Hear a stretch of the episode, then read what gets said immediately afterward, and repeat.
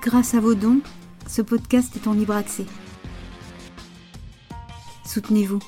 Soutenez-nous au poste.fr. Amis, amis des vidéotapes, des petites caméras, amis du, de, amis de l'activisme, amis de la police, amis du café, du café de Metz. Il est 11h06. Bonjour à tous. C'est au poste. Comment ça va? Euh, alors, euh, on avait dit pas la coiffure. Euh, me faites pas chier avec ça. Je, vous le dis, me faites pas chier parce que j'ai l'habitude qu'on me fasse chier avec ça. Merde. Bon, comment ça va? Comment ça va? Eh, les amis, très très bon bouquin. Sans déconner, très très bon bouquin. Vidéo activisme. Lune Riboni, son autrice, est déjà dans les loges Bon, vous allez voir un peu spécial l'éloge, mais elle est déjà là. Voilà, bonjour, bonjour Glodioman. Ah, Glodioman, tu as bien raison de venir, car aujourd'hui nous allons parler de cinéma, de cinéma militant, euh, de tiers cinéma, de vidéo guérilla. Euh, tu vas voir qu'on va, va partir des frères Lumière pour arriver à TikTok c'est un, voyage assez étrange que je vous propose. Euh, j'ai préparé euh, des petits extraits pour essayer de euh, d'illustrer le, propos de, Lune concernant donc l'activisme vidéo. J'espère que vous allez tous bien. Bonjour imparfait inconnu. Bonjour Doc Angie. Bonjour Tachidelec. bonjour Renan. Bonjour Papy. Papy Gandalf qui était là hier pour la montée au mur des fédérés. On n'était pas très nombreux, hein. On était 200 à peu près dans le chat, mais c'était très beau, c'était très beau. Euh, vous avez la rediffusion euh, sur le site oposte.fr euh, si vous voulez revivre cet instant où nous sommes montés comme, chaque année. Enfin, c'était la première fois que Oposte retransmettait au mur des, hum, nous sommes allés au, Père Lachaise, au mur des, des fédérés. Voilà. Bonjour Roland, bonjour Medbed, bonjour WQTGO, W QTGO. Ah ouais, ouais, ouais, dans le clavier, ça, ça marche bien. Voilà, voilà, voilà. Euh, on attend qu'il y ait un petit peu de monde pour euh, euh, faire entrer notre invité. J'espère que tout le monde va très bien. Bonjour, tire-jeu. Bonjour à toi. je reçois un texto. De quoi s'agit-il encore? Qu'est-ce que c'est ce bordel? Super. Bon, bah voilà, génial. Euh, donc euh, aujourd'hui nous allons parler de, de, de, de vidéo activisme, euh, contestation audiovisuelle et politisation des images. Évidemment il sera question des gilets jaunes, des violences policières, mais le livre de Lune Riboni dépasse largement ce cadre et c'est ce qui en fait d'ailleurs toute, toute sa saveur. C'est toute l'histoire finalement de, de l'image comme un contre-récit, dans quelle mesure l'industrie médiatique, parce que c'est ainsi qu'elle l'appelle, j'aime bien ce terme, l'industrie médiatique. Euh, ah bon, oh, oh, je savais pas. Wakete, ça se prononce Wakete. C'est un animal aquatique nocturne. On dirait Eurial. Eurial qui n'est pas là ce matin, déconnez pas dans le chat parce que c'est moi qui vais faire la modération et moi j'ai pas la patience d'Eurial. Hein. Euh, mais je sais que généralement le dimanche euh, tout le monde se tient sage. Euh, voilà. Alors, qu'est-ce que je peux vous dire? Pour ceux qui n'étaient pas au courant, ça y est, c'est fait. On a signé au poste.fr a signé euh, un petit bail précaire euh, à Paris, un 23 mètres carrés, figurez-vous. qui va devenir donc le studio d'Opost parce que bon bah là si vous voulez bon je vous le montre une dernière fois au-dessus de moi il y a ça ok Bon, bah ça, c'est le lit du petit assistant. Bon, bah le petit assistant, merde. le petit assistant, il grandit, hein, donc euh, il va falloir lui laisser son espace. Donc, nous avons pris un local. Euh, on va le repeindre et tout ça. Euh, je ne sais pas s'il y aura des émissions avant cet été, le temps justement de, préparer tout ça.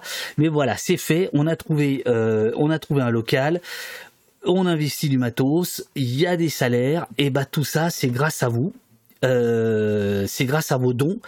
Euh, je vous ferai un petit, un petit tour d'horizon à la fin de l'émission. Euh, pour l'instant, on est loin d'avoir récupéré le nombre d'abonnés que nous avions en donateurs. Euh, visiblement, euh, j'ai encore vu hier dans la manif, enfin dans la marche, euh, que c'était pas forcément très clair pour tout le monde.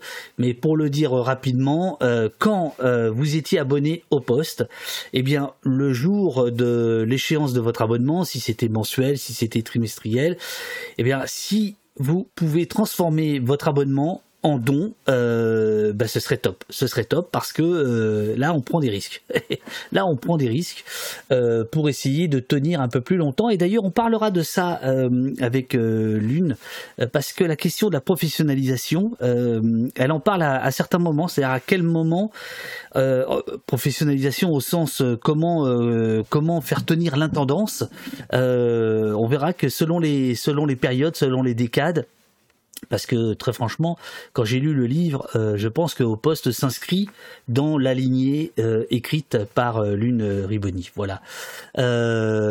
donc, si si vous le pouvez, il y a le un petit bouton euh, qui doit être. Euh, alors si vous êtes sur Twitch, non, mais si vous êtes sur euh, il y a un petit bouton qui vous dit comment donner. Je vous rappelle que vous pouvez donner de manière anonyme ou au contraire de manière anonyme et, bénéficier d'une réduction fiscale. C'est-à-dire que vous pouvez être les Bernard Arnault de la riposte. Hein. vous pouvez optimiser votre pognon. et financé au poste, au poste.fr. Bonjour Zut et Rezut. Alors, je, je, je vais regarder si notre invitée est là. Oui, elle est là, elle est là, elle est là. Attention, attention. Euh, L'une, un petit signe de tête. Est-ce que c'est bon pour vous? Elle obéit pas, elle fait un signe comme ça. Bonjour, super, on vous entend. Est-ce que, est-ce que tout le monde entend Lune? Est-ce que vous voyez mon magnifique fond papin? Absolument. Alors, ce, n'est pas le, nouveau studio de poste. Euh, je ne sais pas si c'est la fac de, Saint-Denis où vous enseignez. Non plus, non. C'est juste moi, voilà. C'est votre loft. la fac, c'est trop risqué au niveau du réseau. Je peux, non. Bonjour, Lune. Bonjour à vous. Comment ça va? Eh ben, ça va très bien. Bonjour à toutes et tous. C'est un peu impressionnant quand même d'être sur Twitch finalement. Ah Twitch qui n'est pas évoqué dans le bouquin. Je le. Ah, si. Je... ouais, à, toute fin. Je dis qu'on en arrive de TikTok à, Twitch, mais c'est vrai que je m'arrête pas longtemps dessus. Voilà, c'est ça. Filmer pour se montrer, filmer pour se compter et se raconter, filmer pour opposer un récit et se livrer à une bataille inégale de l'image dans votre essai Vidéoactivisme édition Amsterdam, que nous saluons, et notamment votre attaché de presse, le jeune, enfin je dis le jeune, en tout cas l'incroyable Lucien. Il est incroyable, il est incroyable. Je le salue. Euh, non, il est jeune ou pas alors? Oui, il est jeune. ah, bon, très bien. Euh, Ulrich Lune Riboni, mais on vous appelle Lune, maîtresse de conférences en sciences de l'information, vous remontez aux années 30, même en fait avant, euh, pour nous poser la question est-ce que, est que l'image produit vraiment des effets concrets, euh, notamment euh, des effets contre ce que vous appelez l'industrie médiatique? On va, on va y venir. Est-ce que l'image produit des effets concrets de mobilisation, de contre-information? À quelles conditions l'image peut-elle devenir un outil efficace de contestation des inégalités et des oppressions. Est-ce que c'est bien résumé? Ouais, c'est ça. c'est ça. Et vous êtes donc. Euh, je suis pas la première à la poser, hein, on va dire. On a plein, plein de gens qui se posent toujours la question est-ce que les images, est-ce que ça marche? Est-ce que vous répondez vraiment euh, à cette question? Bah non, bien sûr, qu'on n'arrive pas à y répondre vraiment. Mais la question de l'impact des images, je sais pas si on commence direct comme ça, parce que c'est vraiment la question à 3000 dollars, mais... Euh... C'est ça. Ah ben, non, mais nous, on a le temps, donc euh, non, non, on y, on, on, on y viendra, euh, on y viendra à la fin. Alors, un parfait inconnu euh, ou euh, Glodioman, si vous pouvez de temps en temps euh, mettre les deux liens que je vais mettre dans le chat, le livre de notre invité et son compte Twitter, puisque Eurial, notre modératrice, n'est pas là aujourd'hui, parce qu'elle a, énormément de boulot. Voilà, je, les mets là. Voilà, si, si, de temps en temps vous pouvez mettre ça dans le, dans le chat, ce serait, ce serait super. Alors, tout démarre en 2009 pour vous, si j'ai bien, compris, le soulèvement iranien, c'est iranien, pardon, c'est les premières images de contestation que vous allez que vous allez étudier, et à partir de là, vous allez bâtir votre travail dont le fruit est ici vidéo activisme. Qu'est-ce qui se passe en 2009 et pourquoi en Iran et pourquoi ça vous intéresse particulièrement? Alors ouais, 2009, c'est un moment qui a été bizarrement assez vite oublié. C'est euh, des élections, euh, c'est des élections et c'est la réélection de Mahmoud Ahmadinejad, euh, qui a lieu. Et en fait, il y a une contestation populaire très forte de cette réélection. Beaucoup d'Iraniens et d'Iraniennes contestent cette élection, contestent le vote en fait. Et du coup, il y a une mobilisation qui se répand dans les rues iraniennes. Euh, là aussi, hein, qui va euh, pas euh, se cantonner qu'à Téhéran, il y, en a beaucoup dans plein de plein d'autres villes. Et en fait, ce moment-là, au moment où il émerge, il est, il est, enfin voilà, il va être assez documenté, mais étrangement, on a assez vite oublié cette. on a parlé de révolution verte à l'époque, voilà, si ça dit quelque chose à quelqu'un, parce qu'on aime bien donner des couleurs, des noms, tout ça, au soulèvement. Euh, c'est-à-dire que c'est balayé par, par d'autres soulèvements euh, un, peu plus, un peu plus au nord, euh, ce qu'on a appelé le printemps arabe, en fait, en 2011.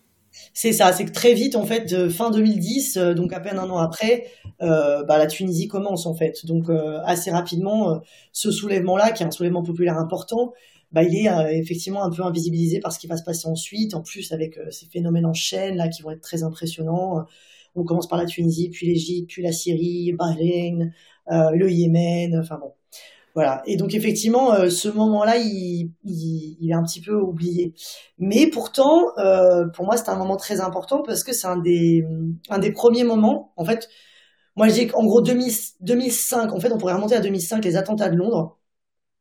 Les attentats de Londres, c'est un premier moment important parce que bah, c'est voilà, une espèce d'énorme info des attentats dans une capitale européenne, Londres. Euh, et en fait, le, système médiatique va devoir se servir d'images amateurs. Euh, parce que bah ils, sont pas nécessairement sur place et puis qu'il y a des photos qui ont été prises dans le métro euh, voilà et du coup ces images là ils doivent s'en saisir et il va y avoir des appels à images même du monde médiatique et, voilà donc c'est un premier moment comme ça où le système médiatique est confronté à ces images là qu'il n'a pas produites et puis il y a 2007 il y a un soulèvement en Birmanie euh, là aussi, il y a beaucoup de vidéos qui sont produites, mais c'est une situation un peu différente parce qu'il y a une espèce d'ONG qui est basée à Oslo et qui va un peu euh, faire sortir euh, les images de Birmanie. Donc il y a une espèce de coordination un peu différente. Alors que 2009, ben, c'est vraiment le premier moment où on a un soulèvement populaire qui va être auto-médiatisé, on va dire, par les gens qui le vivent et, et mis en ligne, donc quasiment en direct. Alors après, il y a tout un tas de phénomènes de relais il y a beaucoup de Tunisiens et Tunisiennes de la diaspora euh, qui vont relayer ces images parce qu'il y a quand même plein de complications au niveau de l'accès à Internet. Euh, L'État tunisien va aussi euh, empêcher l'accès à certains sites, dont YouTube, par exemple. Donc voilà, il y a plein d'enjeux, mais en tout cas, ce qui se passe en 2009 en Iran, c'est un premier moment comme ça de, de production, voilà, d'automédiatisation d'un soulèvement social. Et ben, la Tunisie, 2010-2011, qui est ce sur quoi moi j'ai fait ma thèse, c'est vraiment un moment charnière où là il se passe, euh, il se passe quelque chose de, très important, quoi. Voilà. Alors, euh, justement, vous écrivez page, page 15, je crois, enfin, vous, vous, reprenez une phrase qui, euh, qui, qui, qui, agit comme un détonateur dans votre travail. Sans les images, le soulèvement n'aurait pas eu lieu. Cette phrase, prononcée par un Tunisien en 2011, est à l'origine de ce livre. Ouais. Alors, qu'est-ce qu'il dit exactement? Et puis, alors vous, vous êtes dedans, mais il faut peut-être resituer ce, qui se passe en 2011 euh, en Tunisie euh, et surtout comment les, images euh, circulent. Alors peut-être un petit précédent qui est de dire que, et je pense que c'est important pour le comprendre, en fait ça commence pas en 2011. Il faut comprendre c'est que dans tous les pays de ces régions-là, il y a il y a des mobilisations sociales, il y a depuis depuis longtemps, depuis un moment, ça bouillonne, il y a plein de contestations. J'ai en Égypte, il y avait eu des beaucoup d'occupations euh, euh, et, de, et de mobilisation au sein des usines textiles, par exemple. Et en Tunisie aussi, il se passait beaucoup de choses. En Tunisie, en 2008, il y a un soulèvement important euh, qui a lieu dans la région minière autour de Gafsa et Reddeyef. euh, qui est donc un mouvement de contestation autour d'un recrutement qui a lieu donc euh, de ces usines-là, hein, qui sont euh, des usines donc minières qui produisent du phosphate, enfin des, mines du coup qui produisent du phosphate et, et qui voilà donnent énormément de travail aux gens de la région. Et donc il y a une contestation de ce mode de recrutement parce que c'est un enjeu très très fort hein, pour les gens. Et il y a une mobilisation très puissante qui a lieu donc dans cette région minière et qui va être complètement étouffée, réprimée très très violemment. Euh, avec beaucoup de, de, voilà, à la fois de blessés, à la fois de, euh, d'incarcération, euh, une répression très violente. Et il y a très peu d'images qui sortent en fait de cet événement. Et du coup, cet événement, il va faire un précédent important pour les personnes qui ont vécu cet événement-là. Mais aussi, on va se rendre compte en 2010 que certains Tunisiens et Tunisiennes découvrent ce qui s'est passé deux ans avant dans leur propre pays euh, parce que ça a été tellement bien en fait euh, écrasé et effacé euh, dans l'espace médiatique en particulier et l'accès à Internet n'étant pas si aisé à ce moment-là, qu'il y a des gens qui ne savent même pas ce qui s'est passé. Et donc ça, ça va créer un précédent super important et je pense que c'est c'est bien de le rappeler pour comprendre aussi pourquoi c'est un enjeu si fort en fait la question de l'image à ce moment-là. Et donc quand on arrive fin 2010 avec donc, donc ce qui se passe, c'est que euh, donc il va y avoir ce qu'on considère être un peu un élément déclencheur, même si c'est difficile de le cadrer comme ça, mais voilà, il y a un jeune homme qui va s'immoler, qui s'appelle Mohamed Bouazizi, et, euh, et ce, cette immolation-là va être un peu le moment déclencheur de ce soulèvement. Alors ce qu'il faut comprendre, et ça il y a beaucoup de sociologues et de gens qui, qui travaillent depuis longtemps sur ces questions, qui rappellent que c'est pas le premier qui s'immole en fait. Hein, il y a beaucoup d'immolations euh, qui précèdent. Il va y en avoir beaucoup pendant et beaucoup après. C'est un geste euh, très dur et de, voilà un geste comment dire de, désespoir et en même temps de contestation ultime. C'est aussi un geste très politique. Donc il y en a eu avant, il y en a eu après, mais à un moment donné, cette immolation-là, Mohamed Bouazizi, elle va peser plus que d'autres. Alors là, il y a plein de raisons qui l'expliquent.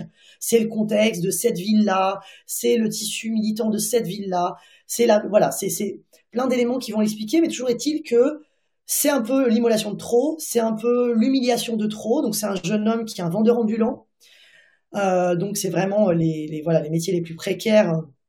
Euh, c'est voilà c'est les, personnes qui sont en situation de précarité extrême dans cette Tunisie euh, dans laquelle euh, voilà il y a, des inégalités sociales euh, terribles. Il y a énormément de gens qui, peinent à vivre. Et donc, cette, ce jeune homme-là est harcelé par la police, puisque c'est des métiers qui sont qui sont qui sont légaux, un vendeur ambulant, harcelé par la police. Et puis, au bout d'un moment, ben, en fait, il subit un harcèlement de trop. On renverse sa, sa charrette. voilà, c'est le harcèlement de trop, et en fait, ça conduit à ce geste de désespoir qui va être cette immolation. Et suite à ça, ben, donc cette scène-là n'est pas filmée, ou en tout cas, si elle est filmée, elle n'est pas partagée. ce qui est intéressant, mais ça on pourrait y revenir, hein, c'est que moi j'ai vraiment cherché cette vidéo puisqu'on en parlait et puis dans les médias tout le monde disait que ça avait été filmé puis en fait moi je ne l'ai jamais trouvé voilà. Oui c'est ce que vous appelez les, les images manquantes euh, page 154 et puis il y a les images manquantes. Une absence apparaît comme particulièrement prégnante celle d'un phénomène social majeur les auto-immolations qui marquent les années 2000 et les suivantes. Et euh, vous donnez l'exemple évidemment de, de, de ce marchand ambulant. Ouais, c'est ça. Donc ça, c'était un premier moi truc qui m'a beaucoup marqué, quoi, de se dire ces ces images-là, on les a pas, ou en tout cas, si on les filme, on les partage pas, ça pose des questions, quoi. Mais je vais peut-être y revenir. Mais en tout cas, pour donner le contexte, c'est ça. Et ce qui se passe, c'est qu'à partir de là, bah, donc, il y a un soulèvement euh, euh, très fort, populaire, qui, qui explose euh, donc dans, à partir de, Sidi Bouzid, donc cette ville, et qui va se répandre dans toute la Tunisie jusqu'à arriver par les banlieues de Tunis. Hein, ça commence pas du tout à Tunis. Ça finit par arriver donc par les banlieues de Tunis jusqu'à Tunis. Et en, en, quelques semaines, ça conduit donc à la démission et au départ de, de, Ben Ali, qui est donc euh, le président euh, à l'époque. Voilà, donc ça c'est le contexte. Et au sein de ça, bah, ce qui se passe, c'est que eh ben, des milliers et des dizaines de milliers de personnes se mettent à filmer ce moment historique qu'ils sont en train de vivre, à le filmer et à le partager en ligne. Voilà. Et moi, mon, donc ça c'était c'était mon travail de thèse. Euh, j'ai fait du terrain en Tunisie pendant pendant plusieurs années et du coup, voilà, la question c'était un peu euh, qu'est-ce qu'on filme, pourquoi on filme, qu'est-ce qu'on partage et qu'est-ce que ça nous raconte en fait de cet événement-là? il apparaît nécessaire, écrivez-vous, de saisir de quel ordre est la complicité entre image, technologie de l'image et rapport de domination. Donc ça, c'est le, le point de départ de votre, de, de votre, de votre travail. Et euh, vous allez euh, nous proposer dans un, dans un premier temps dans le, dans le bouquin, d'abord de, de, faire un retour complètement en arrière, c'est-à-dire de, de parler des débuts de l'image notamment de l'image animée, c'est-à-dire du, cinéma, euh, que vous appelez très vite en fait l'industrie médiatique. Et ça, ça me semble important parce qu'on a l'impression que tout ce dont vous allez parler dans le bouquin, c'est une espèce de, bataille entre une industrie médiatique et euh, des amateurs ou des semi-professionnels ou euh, des professionnels repentis, euh, mais qui s'écartent de cette industrie et quittent de temps en temps à, travailler avec. Hein. On, va, on va y revenir parce que ça, c'est très intéressant. Vous avez déjà abordé cette question-là. Donc, c'est quoi au départ l'image animée? Alors, peut-être juste. Euh, oh, la prof. Ok. Alors, peut-être juste autre chose. non, mais tout va bien. On commence à la question de déjà de la contestation des formes de contestation ou est-ce que comment est-ce que tu veux ou est-ce que plutôt sur la question de la complicité entre image et et rapport de domination? Plutôt complicité euh, entre euh, l'image et rapport de domination avec notamment les frères Lumière. Ok. Alors, euh, ouais, bah, cette histoire-là, c'est juste de dire, euh, en fait, il y a, y a, bon, on, va dire les, les, les images, c'est d'abord des technologies, euh, donc technologie, des images d'enregistrement, ça c'est un peu le terme générique pour parler de la photo et du cinéma. Donc moi, je parle principalement de ça, et en même temps, y a, je fais voilà, des petits détours à des moments sur des textes qui ont pu être écrits sur la question plutôt des images picturales, de la peinture, bon, bref. Mais juste peut-être un point sur la question de ces technologies, et, et ça, ça me fait rentrer dans le sujet assez rapidement, quoi. Euh, c'est de se dire que les technologies de l'image, euh, elles sont, hmm, elles ont pas d'essence, euh, comment dire, elles sont ni de droite ni de gauche. Par contre, elles sont produites par des gens, euh, nos technologies, et les personnes qui les produisent, eh ben, euh, elles, elles, influent sur comment est-ce qu'on conçoit ces technologies. Voilà. Et ça, ça vaut bien sûr. je pense qu'il y a beaucoup de gens ici qui, qui qui ont un intérêt euh, pour les technologies, euh, tout ce qui est du numérique, de l'internet, etc. Voilà, ça, touche aussi à toutes ces questions-là. Est-ce que les plateformes comme Twitch finalement euh, sont autonomes, indépendantes? Est-ce qu'elle est de droite ou de gauche? Est-ce que c'est le capitalisme incarné ou est-ce qu'en fait on peut parler de contestation? Voilà. Bon, c'est un peu la même chose pour les technologies de l'image, on va dire. Donc moi, ce que je, la réflexion en fait que je fais en amont avant d'arriver aux formes de contestation, c'est, euh, je pars de cette phrase euh, d'un chercheur qui s'appelle John Tagg et qui parle de complicité entre les images et, euh, et les pouvoirs, voilà, entre les images et les rapports de domination. Et ce truc-là, on peut le prendre par plusieurs bouts.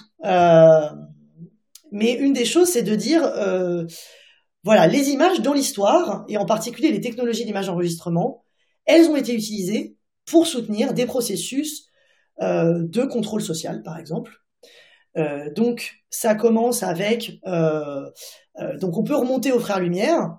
Et ça c'était une des contestations et une des critiques qui a été faite des frères Lumière qui était de dire mais en fait finalement le premier film des frères Lumière sur les usines Lumière voilà qu'on est en train de vous montrer qui est le premier film potentiellement de l'histoire du cinéma les sorties sorties des usines Lumière bah, en fait c'est avec les ouvrières endimanchées enfin qui se ah, sont bien habillées voilà c'est les travailleuses bah, qui évidemment sortent très bien habillées, pas forcément euh, parce qu'en fait, à un moment, elles sont filmées. Euh, donc cette sortie des usines lumière, en fait, il y a des gens qui disent, mais en fait, c'est déjà un film euh, qui est un film euh, finalement euh, commercial, en fait. c'est déjà pas un film publicitaire, mais c'est l'expression qu'emploient certains qui parlent, c'est le premier film publicitaire, parce que finalement, c'est une publicité pour les usines lumière. Voilà. Et c'est vrai qu'on c'est rare qu'on le pense comme ça, en fait, cet objet-là. Euh, pourtant, en l'occurrence, effectivement, c'est ça, c'est les usines lumière, et puis on a un film qui nous montre. Euh, oui, certains vont, vont jusqu'à dire, en fait, c'est un film patronal c'est extrêmement important parce qu'effectivement, c'est le premier film connu. Hein, euh, et donc, euh, en effet, les Frères Lumière, il, y, a, deux films hein, très connus. Il y a celui-ci, la sortie de, leur, de leurs usines à Lyon, et puis euh, il y a l'entrée en gare de la Ciotat où ils avaient une résidence secondaire. et quand même, bon, c'est ça. Les Frères Lumière, de toute façon, ils filment ce qui est, ce qui est leur vie. Hein, un petit déjeuner de du bébé, c'est exact, c'est ça aussi. Hein, c'est il y a ce, ce, petit film qui est juste le petit voilà le repas de bébé, repas de bébé, voilà c'est ça le titre. Euh, de toute façon ils filment leur vie, donc bon. Ce qui, ce qui fait dire, alors ce qui fait dire à, à des gens euh, de, de, Chicago, on, en parlera peut-être un, petit peu après, mais simplement le, la, la, phrase dès le départ, le film documentaire fut une catastrophe. Il qualifie donc c'est euh, il, il, qualifie donc c'est le Critical Art Ensemble ensemble. Ouais, voilà, euh, et, et, qui qualifie donc le, le, le, film de réclame pour l'industrialisation. Donc c'est extrêmement important parce que euh, si on si on si on est d'accord avec ça, effectivement, ça donne tout de suite, dès le départ, un point de vue très particulier sur euh, l'image animée, donc le cinéma, dès sa naissance. Bah, disons que c'est marrant de le prendre. Enfin, c'est c'est un peu faire une histoire industrielle, quoi. C'est pas c'est pas juste un art. Voilà, c'est le cinéma n'est pas juste un art, tout comme la photographie ne sera pas juste un art. Il y a une histoire industrielle de ça. Non seulement, bah évidemment, hein, il y a des grandes industries. Euh, euh, enfin bon, les Lumières, mais Kodak pour la photographie, c'est euh, des grands c'est des grandes boîtes voilà qui, vont par ailleurs Kodak par exemple va être en situation de monopole pendant des décennies donc c'est c'est d'abord aussi des industriels ces gens donc c'est la, la, première chose qui est intéressante de se rappeler donc effectivement, je commence avec cette histoire-là de ce premier film Lumière que, ben, qu'on vous enseigne dans les écoles de cinéma comme étant euh, le premier film de l'histoire euh, de l'art cinématographique. Euh, mais aussi, on peut le regarder comme étant le premier film de euh, l'industrie cinématographique. Et, donc ça, c'est, une autre manière de le regarder. Et, ensuite, donc, il y a toute une histoire qu'on peut faire euh, de de cette complicité entre l'image et donc ce que je disais le contrôle social ou les rapports de domination plus généralement. Donc une histoire qui passe par, donc moi je commence par la photographie parce qu'il y a beaucoup de choses à dire à cet endroit-là. À la fois la photographie, elle va être utilisée dans l'entreprise coloniale, en fait, dans, tout ce qui est euh, l'aventure coloniale. Euh, on va s'en servir à la fois pour euh, photographier les populations qu'on colonise et donc faire des types humains. on va s'en servir en France en particulier, puisque Cocorico, on a une des personnes qui va qui va être à l'origine de ce qu'on appelle la photographie anthropométrique, c'est-à-dire la photographie qui sert... Monsieur Bertillon. Bertillon, Alphonse Bertillon. Alphonse, et respect pour Alphonse Bertillon. Donc le, le... fonder la photographie policière, judiciaire. C'est ça, c'est ça, qu'on peut retrouver au musée de la préfecture de police de Paris, que je, que je vous conseille. Je ne désespère pas un jour de faire un live depuis le musée de la préfecture. cela dit, c'est vrai que c'est les débuts de la police scientifique. Hein. Euh, voilà, il, il, invente la, la, la, photo euh, comment dit-on déjà En trop? Voilà. L'idée, bah, c'est ce que vous connaissez, vous avez déjà tous vu ça, je pense. C'est ce fameux face profil. Alors ça dépend, il y a plein de manières de le faire, mais en tout cas, c'est cette idée qu'on va normaliser une forme qui permet qu'on met toujours la personne dans la même position, avec le même cadre, avec éventuellement donc une règle derrière. Ça, c'est ce qu'on trouve dans les mugshots états-uniens. Et donc comme ça, on va pouvoir avoir en fait des photos qu'on peut comparer. Hein, donc dans cette idée de pouvoir faire de la reconnaître en fait. Et, donc, effectivement, la photo, très vite, on se dit, ça, ça va servir dans l'espace judiciaire. Donc, euh, en fait, ça va servir dans, dans, dans, la possibilité de reconnaître les récidivistes, par exemple, et donc, et donc, de faire des fichiers. Et donc, c'est à l'origine aussi des fichiers judiciaires de la police. Euh, la photographie est immédiatement euh, apparentée à cette histoire-là. Voilà, à cette histoire, en fait, de la surveillance, si vous voulez. Et puis ensuite, on a euh, Là encore, on peut donner l'exemple de la photographie, elle va servir aussi, je le disais, donc dans, l'aventure coloniale avec des gros guillemets, hein, mais aussi donc dans tous ces, elle va soutenir tout un tas de théories qui sont des théories biologisantes de ce, de ce, de ce 19e siècle, et en particulier donc toutes les théories de la race, qu'on appelle les théories de la race, voilà, donc des différences raciales. et là aussi, la photo, on s'en sert pour tenter de voilà de figer des des essences raciales, par exemple, ou des caractères des types humains. Et euh, donc voilà, on s'en sert euh, là, on s'en sert au niveau de la police pour aussi faire des types criminels. Pareil, on photographie avec l'espoir de saisir ce type criminel. Ça aussi, c'est des théories euh, de cette époque-là. C'est ce que Ragben dans le chat appelle le délit de sale gueule, qu'on essaie de, de, de, rendre scientifique finalement. Bah là, il y a vraiment des théories scientifiques. Il y a toute une pensée. En fait, euh, de la vraiment de la naturalisation du criminel, par exemple, avec euh, plein de, de, théoriciens différents. Mais euh, par exemple, on a un Italien qui s'appelle Cesare Lombroso, qui est voilà, qui est un des théoriciens du criminel né.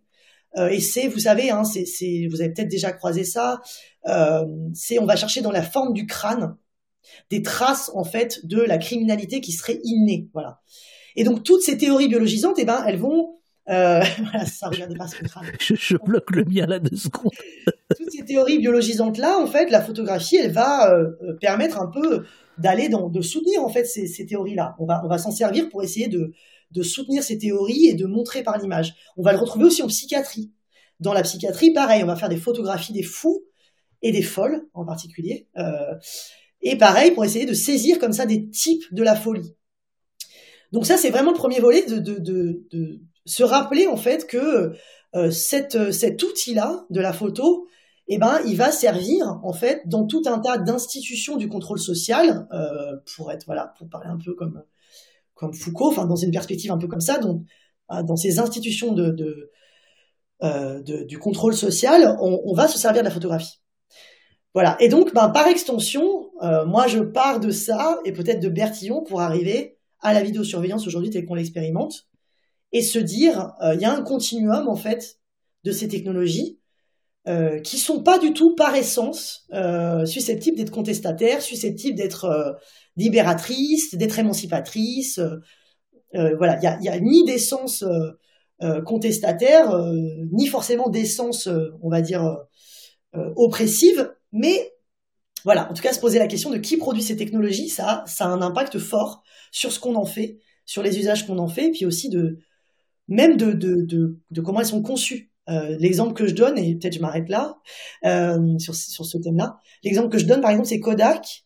Donc Kodak qui va être euh, l'industrie, euh, qui va être l'entreprise en fait, qui va euh, pendant des décennies être en situation de monopole sur la production des pellicules photographiques et puis des appareils photographiques. Kodak, par exemple, donc quand ils développent leur première pellicule chimique, donc la photographie c'est une émulsion chimique, à la photographie argentique, qui réagit à la lumière.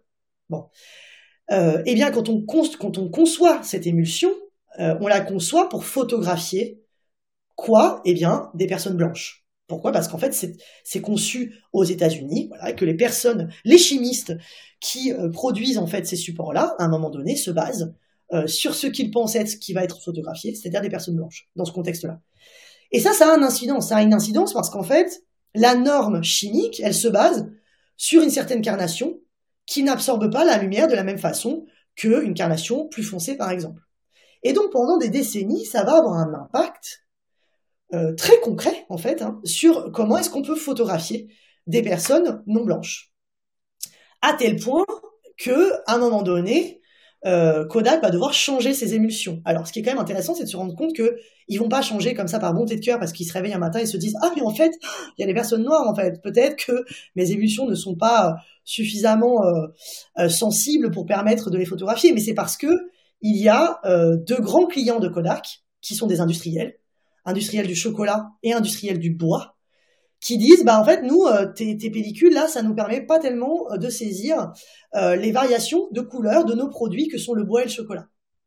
Et ça va contraindre Kodak à donc s'interroger sur ces émulsions chimiques et à transformer ces émulsions. Voilà, donc ça c'est vraiment qu'une seule partie de l'histoire, mais c'est pour vous donner une idée de comment est-ce qu'au fondement des technologies on peut avoir en fait la trace de nos constructions sociales, de, de la manière dont on est socialisé, euh, et, voilà, et, de, de, et que ça, ça a un impact aussi comme dans la manière dont on construit les, technologies. Alors, euh, tout ça est, évidemment exact et passionnant puisque c'est le, le premier chapitre dans, dans le bouquin, mais apparaissent euh, quand même, et notamment en Russie, des gens euh, qui vont euh, donc à la faveur de, la révolution d'octobre, qui vont quand même dire ah il y a peut-être des choses à faire avec le avec le cinéma pour essayer de, de, de porter la parole la parole ouvrière, c'est-à-dire d'essayer de alors, est-ce qu'il le pensait comme ça d'ailleurs, de, détourner, de contourner euh, euh, ces technologies euh, nouvelles, qu'elles soient le son ou plus singulièrement l'image Là, je pense notamment à Mevetkin et, et d'autres. Qu'est-ce qui se passe à ce moment-là? Comment, comment les choses se, se passent Et est-ce que c'est vraiment contestataire ou est-ce que ce sont des gens qu'on désigne comme les porte-voix d'une d'une révolution euh, en marche Alors, c'est euh, oui, Alexandre Medvedkin, donc euh, c'est un cinéaste qui va être donc cinéaste russe et qui va être connu en particulier pour le, son ciné-train. Extraordinaire. Alors c'est c'est pas forcément le premier qui, qui fait ça, mais il y a quand même ça va être assez fondamental. Et donc l'idée c'est quoi? C'est un train dans lequel il y a tout le matériel nécessaire à la fois pour filmer, pour développer, pour monter et pour projeter. Et donc, euh, on est euh, effectivement euh, au tout début du XXe siècle.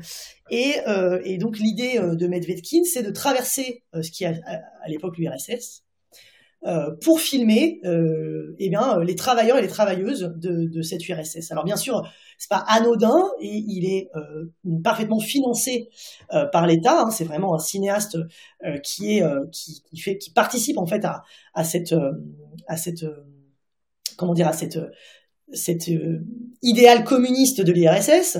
Hein, c'est un cinéaste qui est allié à, à ce projet politique-là et qui est financé donc euh, par, par ce projet politique. Euh, mais en tout cas, lui, ce qu'il va faire, c'est que donc il traverse l'URSS et il va aller filmer ces travailleurs et ces travailleuses, paysans, paysannes, ouvrières, ouvriers, voilà, pour filmer ces réalités et en plus avec tout un espèce de projet qui est celui de, pas seulement de filmer et puis de, de prendre ces images et puis de s'en aller, mais de, de les montrer et donc aussi de les montrer aux, gens. Et puis en plus, il y a euh, toute une manière de filmer les problèmes puis qu'il peut y avoir dans certains milieux du travail, et puis ensuite le montrer aux responsables de manière à avoir un effet sur euh, la transformation des conditions de travail éventuellement, etc. Voilà. Donc c'est une entreprise qui est un peu ambiguë à un endroit parce qu'elle sert voilà un projet politique d'État, mais en même temps c'est aussi le premier moment de euh, d'une démarche qui est celle de filmer euh, eh ben les plus démunis, mais aussi la force travail, voilà celles et ceux qui euh, n'étaient pas nécessairement les héros euh, des histoires. et donc c'est voilà c'est une entreprise hyper importante qui va marquer aussi beaucoup de cinéastes par la suite jusqu'aux années 60 puisqu'il y en a qui vont s'en réclamer de cette histoire-là jusqu'à s'appeler les groupes Medvedkin. Les groupes Medvedkin, absolument après euh, après 68. Euh, alors moi je croyais et en, en vous lisant, euh, je, n'ai pas retrouvé ça. Je croyais que c'était Vertov euh, qui voulait donner à chaque soviet une caméra. Alors, Ziga Vertov, lui aussi, il fait partie de cette aventure-là. Juste pour euh, euh parenthèse, en fait, ce qu'il faut se comprendre, c'est que vraiment, euh, ce début euh, du XXe siècle, et, vraiment, c'est les Russes qui vont être à l'avant-garde du cinéma. À la fois dans les théories, les plus grands théoriciens du montage sont russes. Sont russes, et c'est toujours appliqué, honnêtement. Et voilà. Et par ailleurs, c'est voilà, de toute façon. Y compris par toutes les séries Netflix. c'est ça qui est dingue. un des grands pays du cinéma euh, vraiment historiquement quoi voilà qui est assez euh, dont on se souvient pas mais c'est c'est c'est là qu'il va y avoir les plus grands théoriciens à la fois euh, voilà je te disais des théories du montage et à la fois des plus grands de ceux qui vont expérimenter le plus tôt en fait ces technologies là donc Ziga Vertov c'est donc lui c'est vraiment l'expérimentation. Donc c'est vraiment l'utopie du cinéma comme étant donc le ciné-œil. C'est cette idée qu'en fait le cinéma va permettre d'aller plus loin que l'œil humain par exemple. Donc lui un truc qu'il adore faire c'est qu'il met des caméras sous les trains euh, donc là où le corps ne pourrait pas être, donc on ne peut pas voir sous un train. Euh, il met des caméras, il va les percher je ne sais où.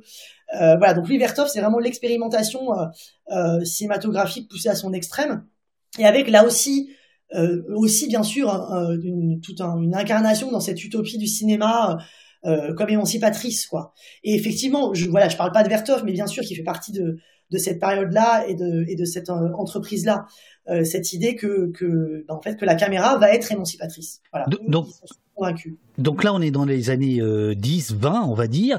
Euh, Qu'est-ce qui se passe avant euh, l'explosion, on va dire, des années 60, dont on va largement parler dans quelques instants, mais entre les années 20 et les années 60, qu'est-ce qui se passe en termes de d'image de la contestation, filmée par les contestataires ou filmée auprès des contestataires? C'est quoi les grandes, les grandes dates ou les grands moments? Il se passe plein de choses et je, quand même, je fais une toute petite aparté sur ça qui est de dire. Ah, j'adore les profs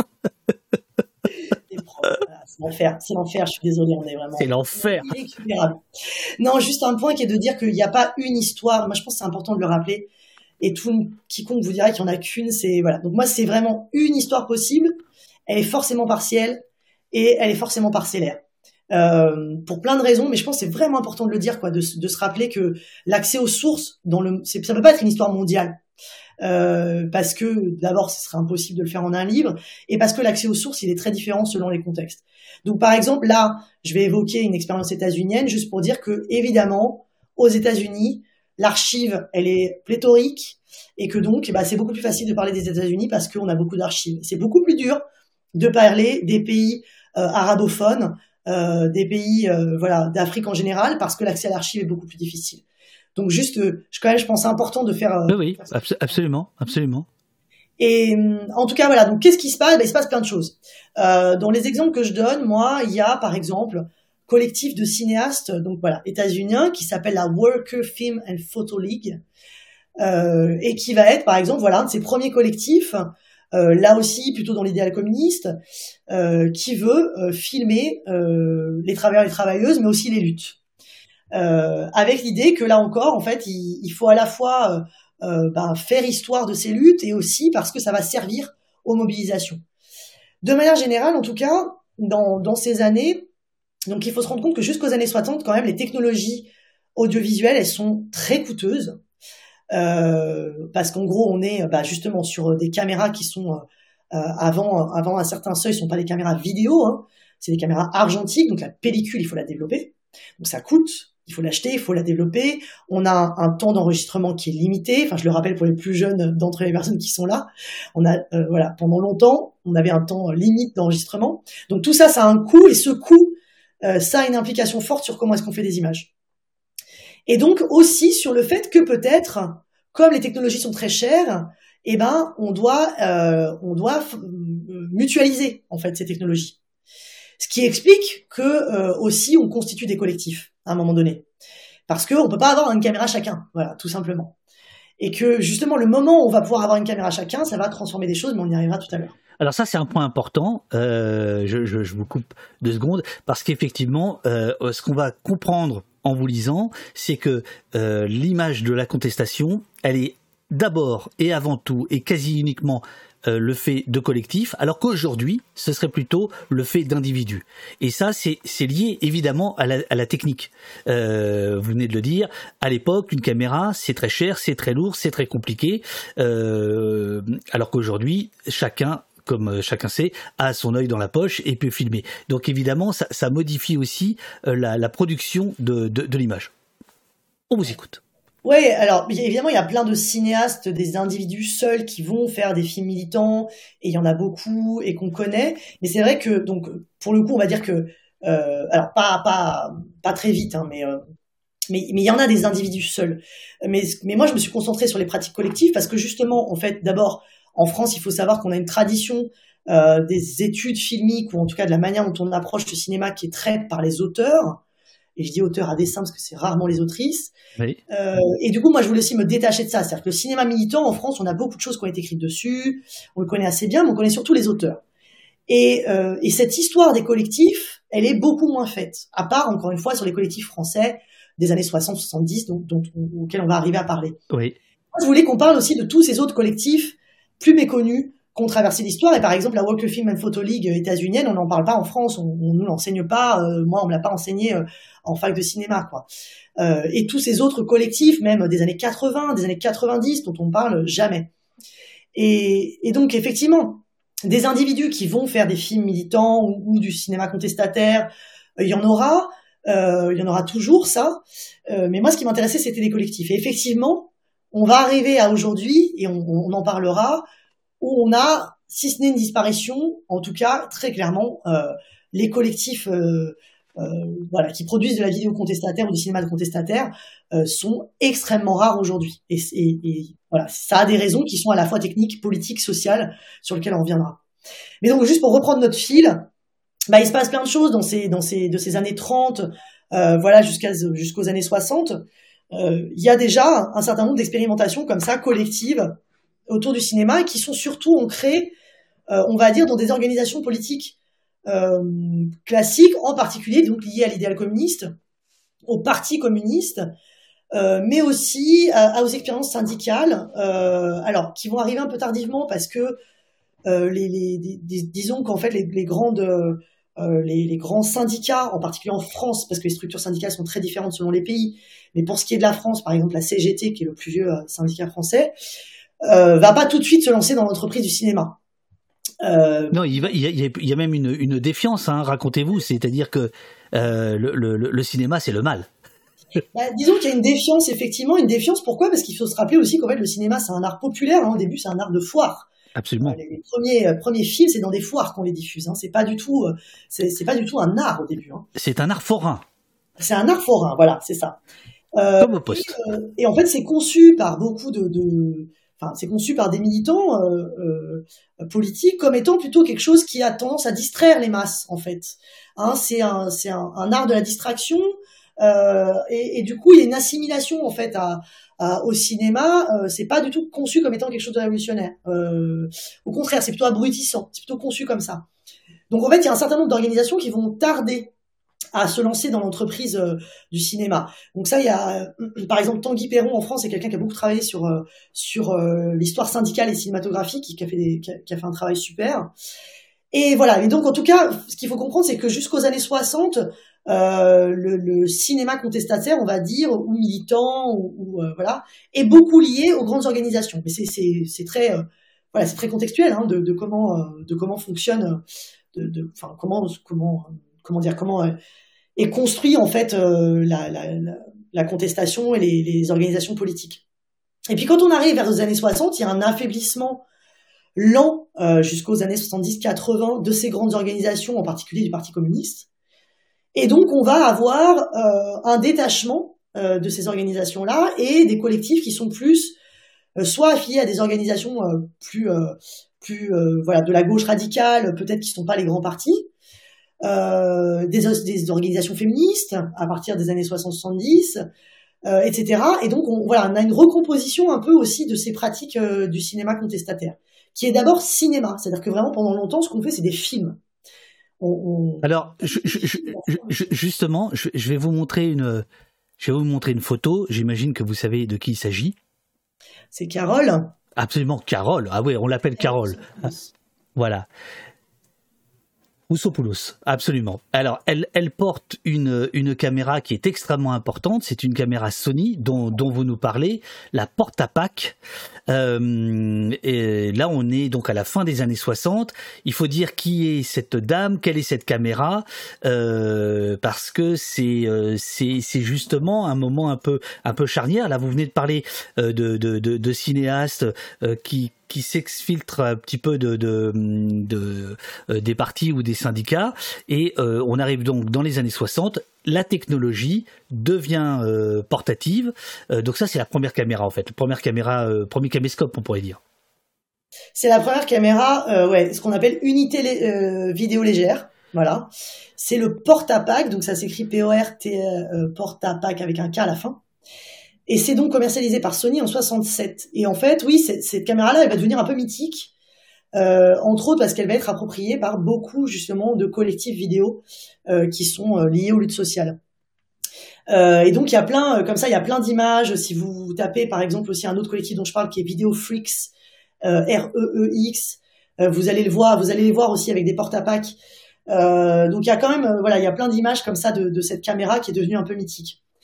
Euh, donc première vidéo, euh, euh, unité vidéo légère.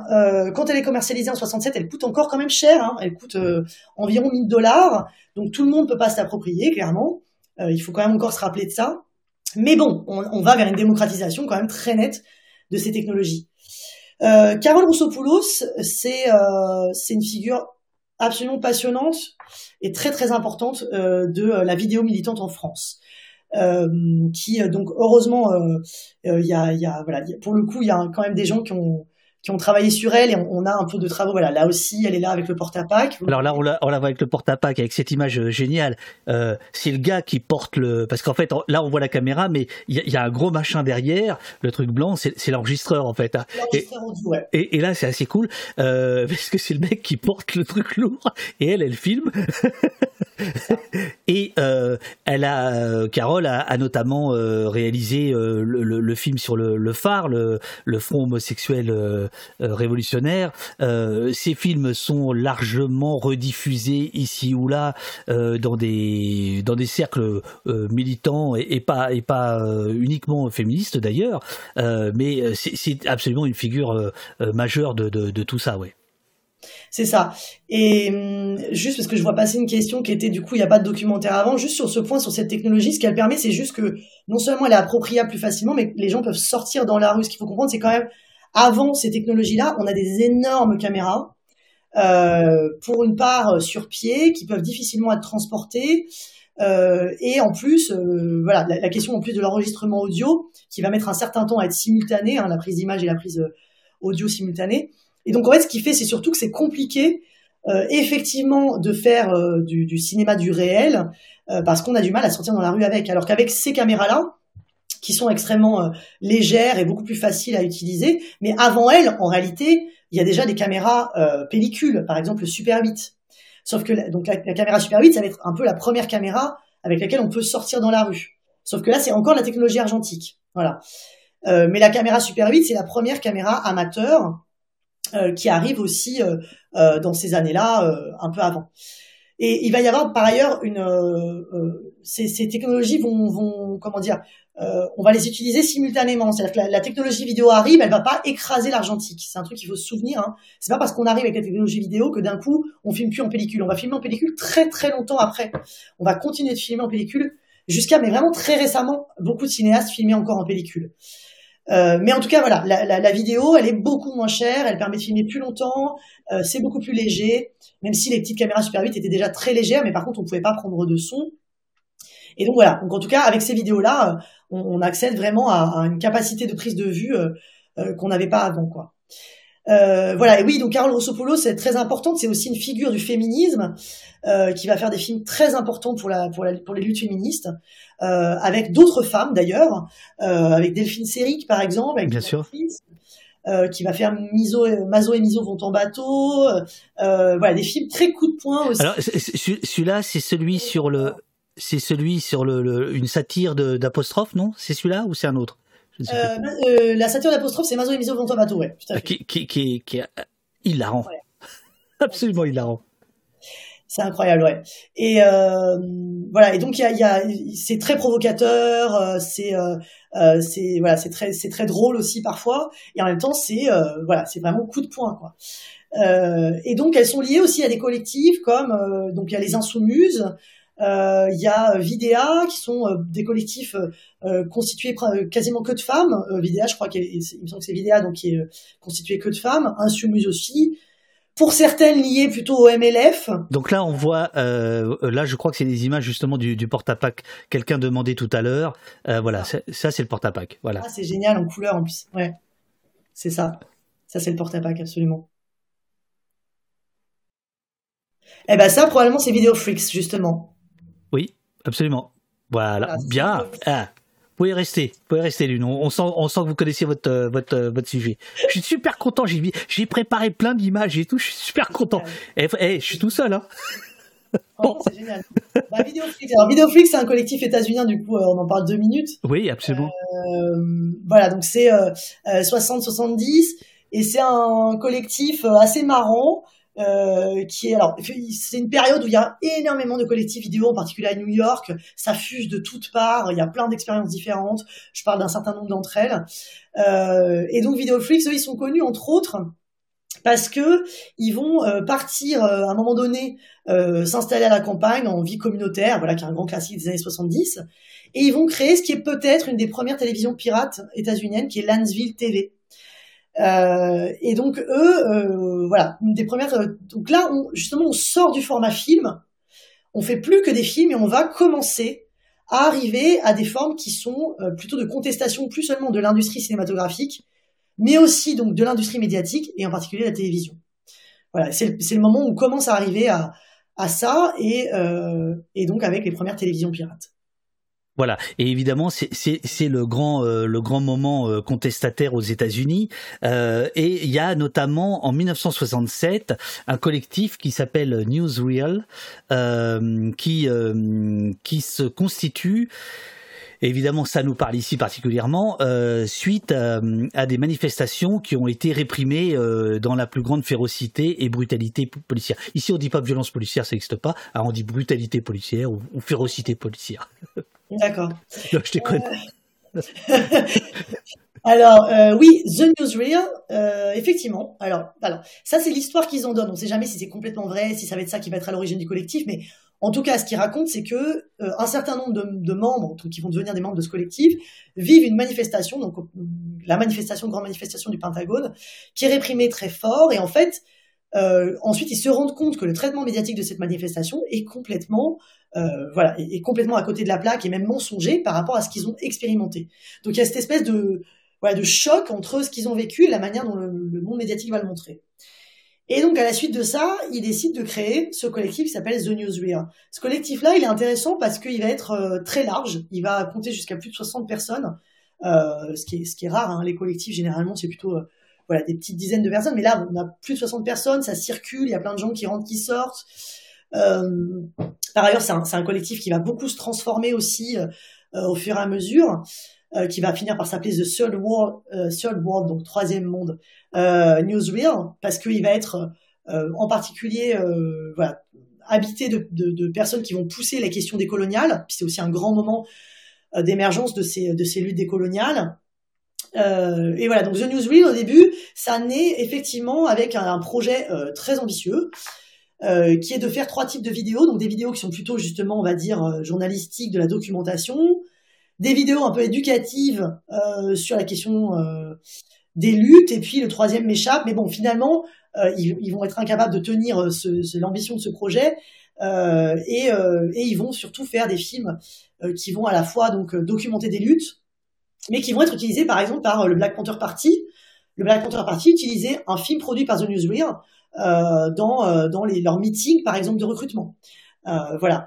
Donc c'est un collectif qui à la fois fait de la documentation de lutte dans une perspective qui est celle de justement bah voilà montrer des manifs dans la réalité de ces manifestations et puis potentiellement la, réalité de la répression, mais aussi montrer les pratiques de collectifs militants euh, de manière à les rendre accessibles, compréhensibles et à les diffuser. Euh, est-ce que vous avez euh, repéré des, films sur les, la question des violences policières avant les années 60 ou pas?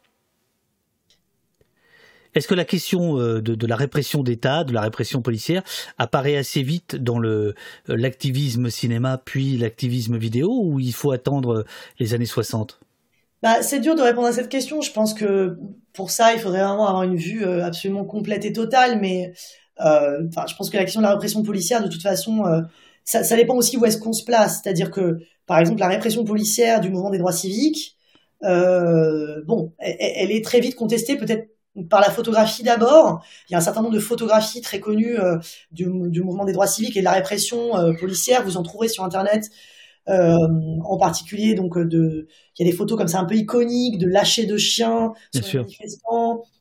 Euh, voilà. Euh, d'ailleurs il y a un texte très très beau là-dessus euh, sur les photographies de dont je vous filerai la référence parce que c'est vraiment très très bien. Euh, mais en tout cas, voilà, je pense que oui, toute, toute forme de militantisme qui, subit de la répression euh, va tenter de le documenter. Euh, la question, c'est justement les outils disponibles, quoi.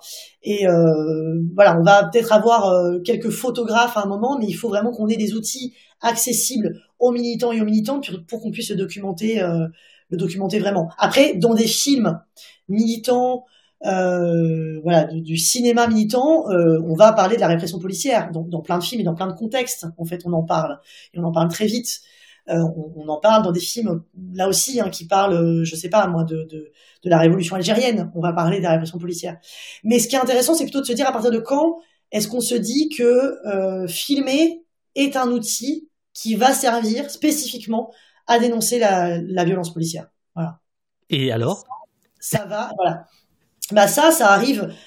Donc, au, au, niveau des années 60, la généalogie que je fais, et qui a été fait par d'autres, hein, mais c'est de dire, euh, y a une pratique qui émerge dans un certain militantisme qui est justement le militantisme antiraciste, qui est porté entre autres par le Black Panther Party, mais pas que, mais un certain nombre d'organisations antiracistes, puisque celles et ceux qui subissent le plus de répression policière, c'est les populations euh, noires, afro-descendantes aux États-Unis, il y a des organisations communautaires pour se défendre de la violence. Voilà. Et parmi ces organisations communautaires, il y a euh, ce qui va s'appeler les police patrols, et qui sont donc l'idée de suivre les euh, patrouilles de police quand elles circulent dans les quartiers euh, qui sont à majorité africains-américains, de les suivre de manière à porter une espèce de pression sur la police et pour leur faire sentir qu'ils sont surveillés dans ce qu'ils font. Donc ça commence comme étant une pratique, donc on se déplace et on suit la police, et puis à partir du moment où, des caméras vont, vont, pouvoir justement être transportées dans la rue, et ben potentiellement on va ajouter à ces, à ces police patrols le fait d'avoir une caméra. Voilà. Mais en tout cas, ce qui, donnera euh, naissance au mouvement euh, du cop watching, dont on parlera après, euh, notamment avec Rodney King et etc. Mais là, dans les années 90, mais là on est on est toujours dans les années 60, quoi. Oui, c'est ça. C'est-à-dire qu'on oublie un peu qu'il y a que, que ça commence pas dans les années 90. alors, ce qui commence dans les années 90, effectivement, quand même, c'est l'accès à l'outil et donc les possibilités de filmer, etc. qu'on disait, quoi. Mais en tout cas, cette idée de surveiller la police euh, donc policing the police, qui est l'expression qu'ils utilisent.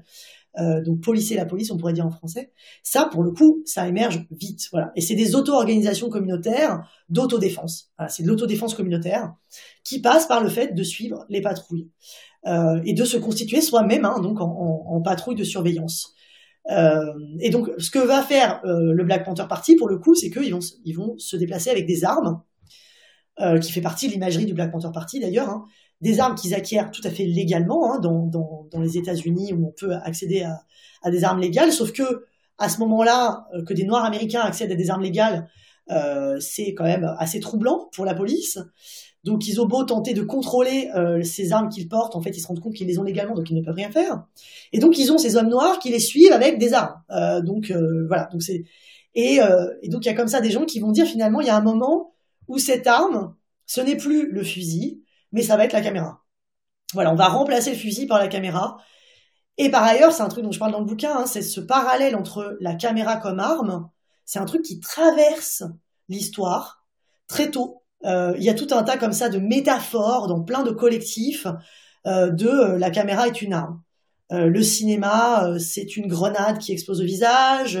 la caméra, c'est une arme d'autodéfense. Voilà, il y a plein de. Je donne des exemples comme ça. le cinéma guérilla, et justement, euh, au même moment, euh, c'est-à-dire dans les années 60, il y a en Amérique latine, parce qu'on va pas faire que les États-Unis, il y a en Amérique latine euh, des gens et un film très très important qui s'appelle L'heure des, des, des, des brasiers.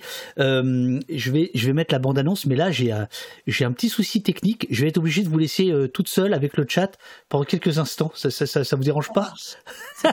Ah, je, je, je, je, Un petit truc familial là à régler. je suis désolé. Vous pouvez parler de l'heure des brasiers et euh, le chat peut converser avec vous. J'en ai pour euh, deux minutes, quoi. J'arrive, hein. je, suis désolé. Ouais, et ben l'heure des brasiers, donc. Euh, vous voyez normalement le titre original, donc la Hora de los Hornos. Et donc ça, c'est un film argentin. Euh, je sais pas si je, est-ce que je commence à vous raconter ou est-ce qu'on l'attend, l'attend peut-être, non? Le chat promet d'être gentil. C'est gentil, vous êtes gentil.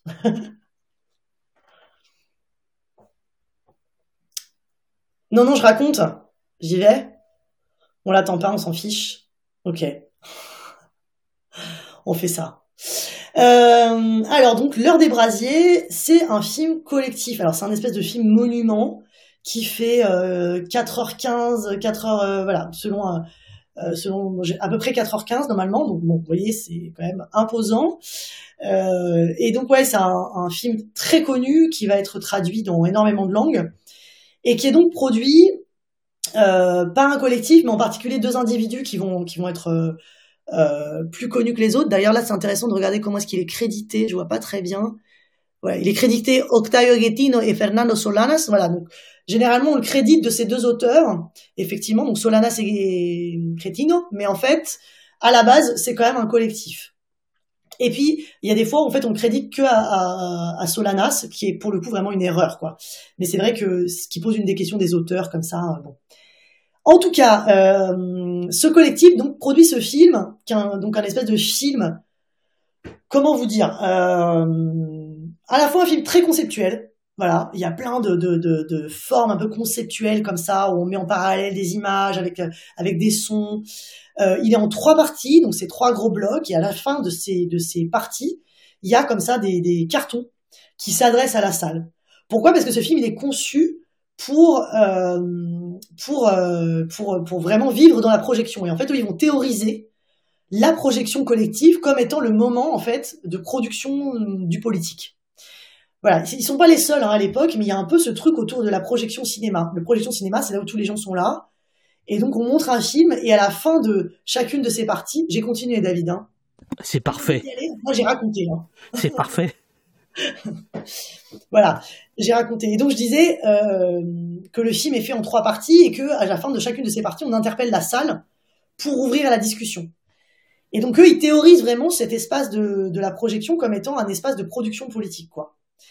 Et par ailleurs, ce sont les auteurs d'un manifeste qui s'appelle donc Manifeste pour un, tercero cine, pour un tiers cinéma. Manifeste qui, lui aussi, est ultra important, va être traduit dans je sais plus combien de langues, mais euh, euh, Est-ce que vous voulez que je mette le, la bande-annonce cette fois-ci avec le son? Euh, Voilà. Merci, merci beaucoup. Je vous ai entendu. Euh, euh, c'était parfait. Euh, quelques hésitations au début et, et, le chat vous a dit mais non, faut y aller, c'est comme ça ici. Euh, voilà. Je, je, je, mets la je mets la bande annonce de l'heure des brasiers. je sais par contre ça je ne sais pas si vous l'avez dit donc c'est un film donc argentin de 68 qui est attribué aujourd'hui à Solanas mais en fait ils sont deux et vous le rappelez dans votre dans votre ouvrage c'est toujours bien. Plus que deux même au départ mais oui. Je l'ai dit le chat hein, vous êtes témoin. Elle l'a dit? Eh le chat? On la garde? Bon alors, à tout de suite. Subdesarrollo.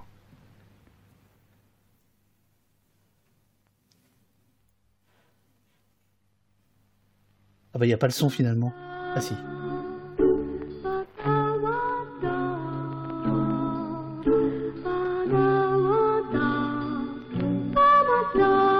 On aurait dû faire un trigger warning.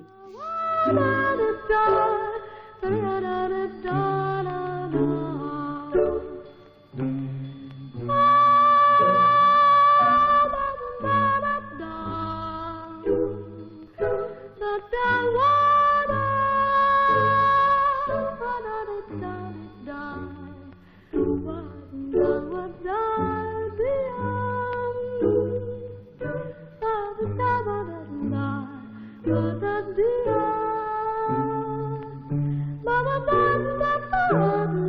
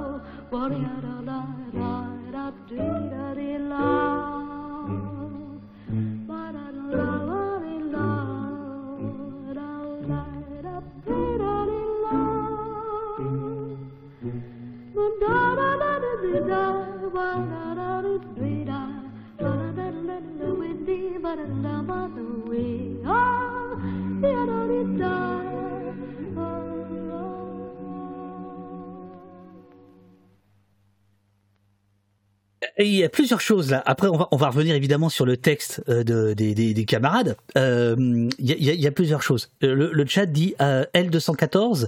Euh, tout à l'heure, je, remontais le chat et je voyais quelqu'un qui disait ah c'est fou. Finalement, c'est pas le téléphone portable qui a inventé la documentation des violences policières.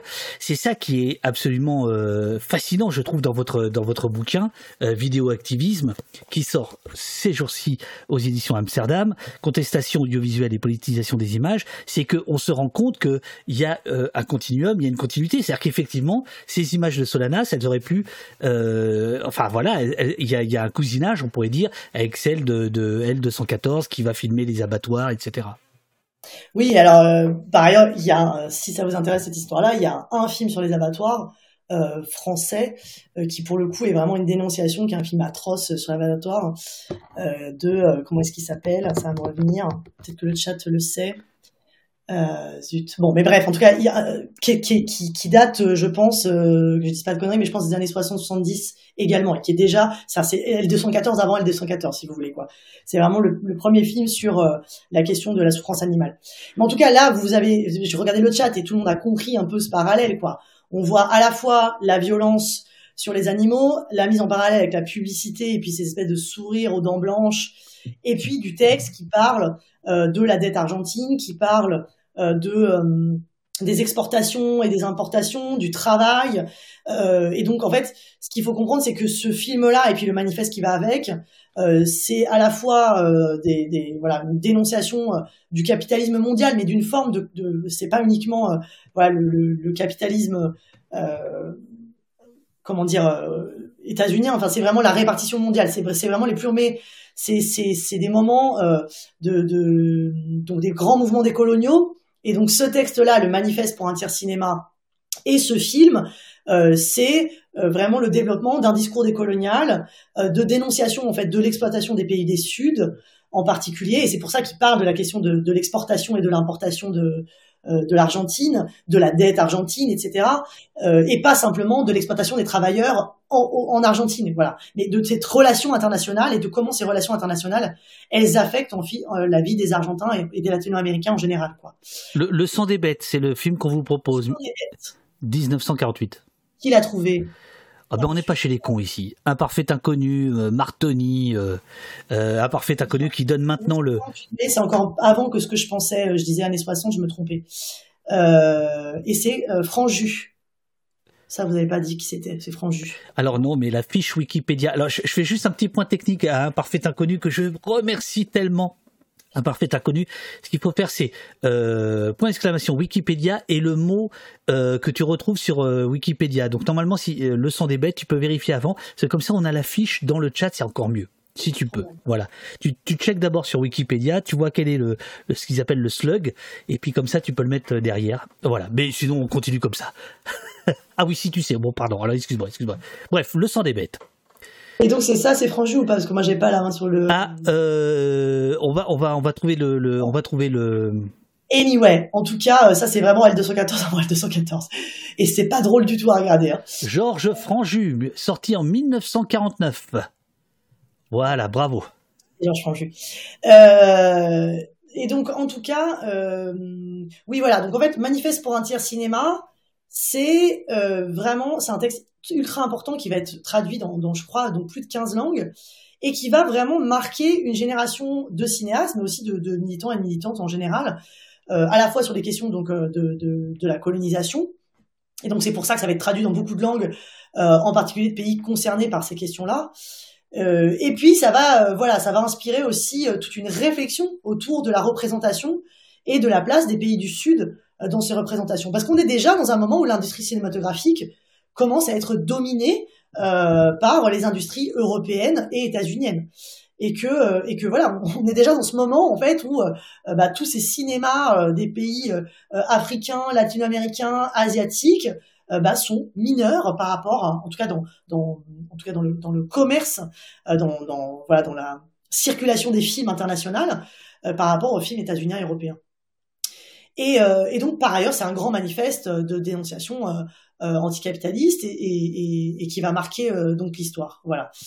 Et voilà ce que je peux dire en moins sur ce sur sur Manifeste pour Intercinéma et sur l'heure des brasiers en particulier. Moi, je vous invite à le voir. Vous avez vu quand je vous disais conceptuel, hein, c'est ce truc, par exemple, de mettre en relation des images comme il le fait, donc avec ces images des abattoirs les images de la publicité, euh, et puis en fait créer un espèce de choc, quoi, à la fois des images très violentes et très dures, euh, où évidemment on fait un parallèle entre l'exploitation animale et puis l'exploitation humaine. Et en même temps, ces images comme ça de la publicité aux dents blanches, souriant, de la bourgeoisie, de la, de, de, de, de, qui vend des choses extrêmement chères. Et c'est ce contraste-là entre les deux qui crée le choc, quoi. Euh, vous, citez donc l'heure des brasiers euh, dans, votre, bouquin, dans votre ouvrage, euh, à, plusieurs, reprises, et vous attribuez à Solanas et Guettino cette phrase Les communications de masse sont plus efficaces pour le néocolonialisme que le napalm. Ouais. Ouais, bah ça y est, on rentre dans, le moment où la question c'est plus juste le cinéma. Je vous disais, voilà, il y a une critique du fait que ce sont euh, les productions cinématographiques états-uniennes et européennes qui dominent. Oui, et puis bientôt, ça ne sera plus que la question du cinéma, c'est aussi la question médiatique.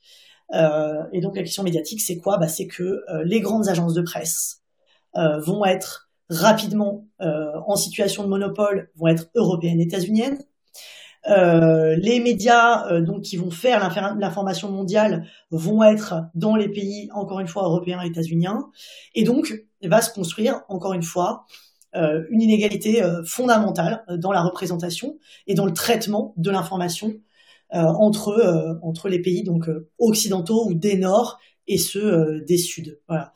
Et donc évidemment bah, la critique elle va évoluer et, Solanas et Rétine, c'est le premier moment aussi de critique de cette industrie euh, médiatique qui, qui, euh, eh ben voilà, qui est, euh, qu'est-ce que ça fait en fait que, que les, par exemple, que les agences de presse, que les télévisions soient en Europe et aux États-Unis majoritairement, bah, ça a des effets très concrets dans le traitement de l'information. Pourquoi est-ce que une information états-unienne devient une information mondiale? Pourquoi est-ce que nécessairement ça nous intéresse toutes et tous? Ce qui se passe aux États-Unis et pourquoi pas ce qui se passe au Sénégal euh, ne serait pas une information mondiale Voilà, donc c'est toute cette répartition internationale qui va être, euh, euh, qui évidemment, enfin, les rapports de force médiatiques se fondent sur des rapports de force géopolitiques, mais voilà, donc il y a effectivement ce moment où on arrive à une critique de l'industrie médiatique. Et au sein même de l'Occident, et là j'ai découvert, avec grâce à vous, des pépites. Euh, nous sommes en France, nous sommes dans les années 80. Hasard de votre éditeur, c'est la page 81, hein, comme mai 81, hein, qui est un moment extrêmement important dans le dans le chamboulement euh, de, euh, de, de notre sujet là pour l'instant, c'est-à-dire la, contestation par l'image.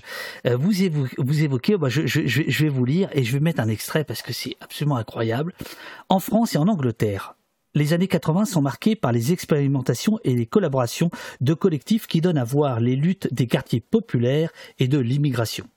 En 77, entre 77 et 81, un collectif de jeunes de Vitry-sur-Seine, donc en région parisienne, connu sous le nom du collectif Mohamed, réalise trois films en Super 8, Le Garage, 30 minutes, 1979, Zone immigrée, 40 minutes, 1980, et Ils ont tué Kader, 20 minutes, 1980, ce dernier documentant une manifestation faisant suite au meurtre euh, d'Abdelkader Larèche, un jeune de 15 ans abattu froidement par un gardien d'immeuble d'un quartier de Vitry en 1980. Euh, j'ai euh, retrouvé un des, un des, trois, un des trois films. Si, vous voulez bien, on, va le mettre quelques, quelques secondes parce que il, il, est, il, est, il est magnifique. Euh, alors, il faut pas que vous parliez euh, l'une parce que quand vous parlez, ça, ça coupe le son. il s'agit justement du premier qui s'appelle Le Garage. C'est, euh, on va regarder les deux, les deux premières minutes si, si vous voulez bien. Est-ce que vous voulez donner une petite précision avant qu'on le regarde par rapport à ce que je viens de lire? Non, c'est bon?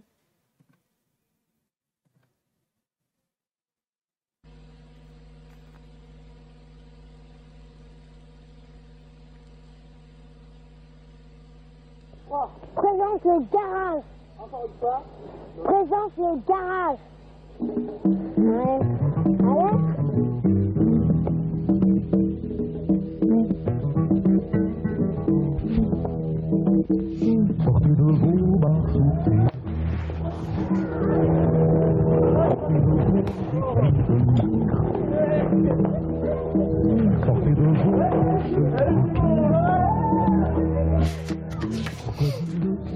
J'ai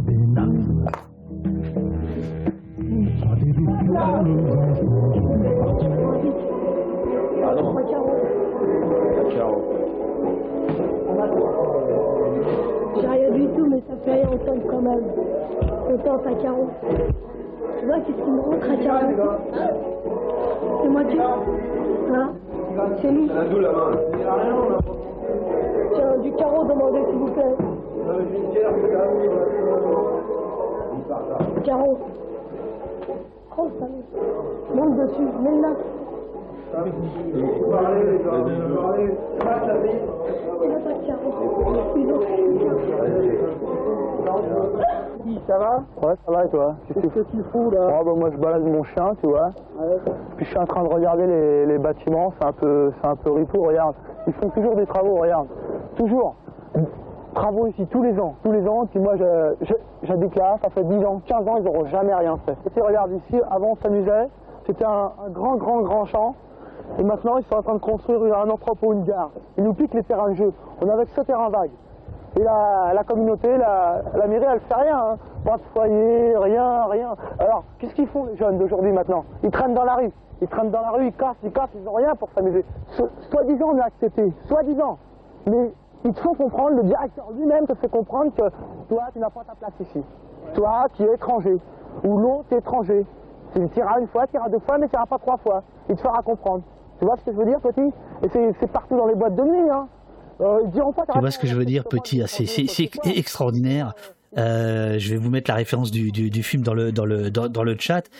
C'est absolument, enfin c'est poignant quoi. C'est- très fort. Euh, ce, collectif par exemple, ce collectif euh, Mohamed, euh, vous vous le, vous avez pas cherché à le retrouver? Vous savez pas ce que sont devenus les gens qui, qui ont filmé? Parce que c'est des, des images absolument incroyables et, et vous allez raconter ce qu'ils vont réussir à imposer. Ouais, non, je je les ai pas, euh, j'ai pas cherché à les contacter, mais c'est vrai que c'est un truc qu'il faudrait faire pour retracer une histoire aussi beaucoup plus précise. Ce qu'on, a priori, mais euh, bon, c'est pas complètement sûr, mais a priori, je pense que de ce que j'ai compris, c'est ça, ça a été sous l'impulsion d'un enseignant, probablement euh, euh, du lycée, qui a qui a pu fournir euh, la caméra Super 8. Donc, comme je vous disais, vous avez vu, hein, là, c'est les années 80, et c'est donc une caméra Super 8, donc c'est c'est de la pellicule encore à l'époque. Et d'ailleurs, c'est ce qu'on reconnaît souvent. Vous le voyez, ça se voit que c'est du Super 8. Le, le, le grain, ouais ouais. Voilà, voilà. Et puis ces petites taches qui apparaissent, ça c'est de la pellicule. C'est pas Instagram qui a inventé les filtres. Ah, s'il vous plaît. Et euh, voilà, ouais. euh, donc c'est un, collectif qui va avoir une durée de vie assez courte, mais qui fait quand même trois films. Euh, et effectivement, il est connu surtout parce que euh, ils, ils vont réussir un peu un coup de force. Euh, qui est que donc on est dans les années 80, on a déjà un, un traitement euh, euh, télévisuel euh, qui est euh, qui, qui va persister pendant longtemps, hein, qui est très problématique de la de, de ce qu'on va appeler la banlieue ou donc les quartiers populaires. Et et puis une des choses qui marquent euh, les années 80 en France, c'est ce qu'on va désigner comme les crimes racistes et sécuritaires, euh, qui sont donc euh, ben des, des meurtres, euh, en particulier de, de jeunes issus de l'immigration. Euh, et donc pas uniquement par la police, mais également par des voisins euh, qui, euh, qui à cette époque-là donc accèdent plus facilement qu'aujourd'hui à des armes. Et on- donc on a comme ça des cas de jeunes qui sont tués par des voisins dans les quartiers populaires, donc truc absolument Les ratonnades. voilà, parce qu'ils étaient.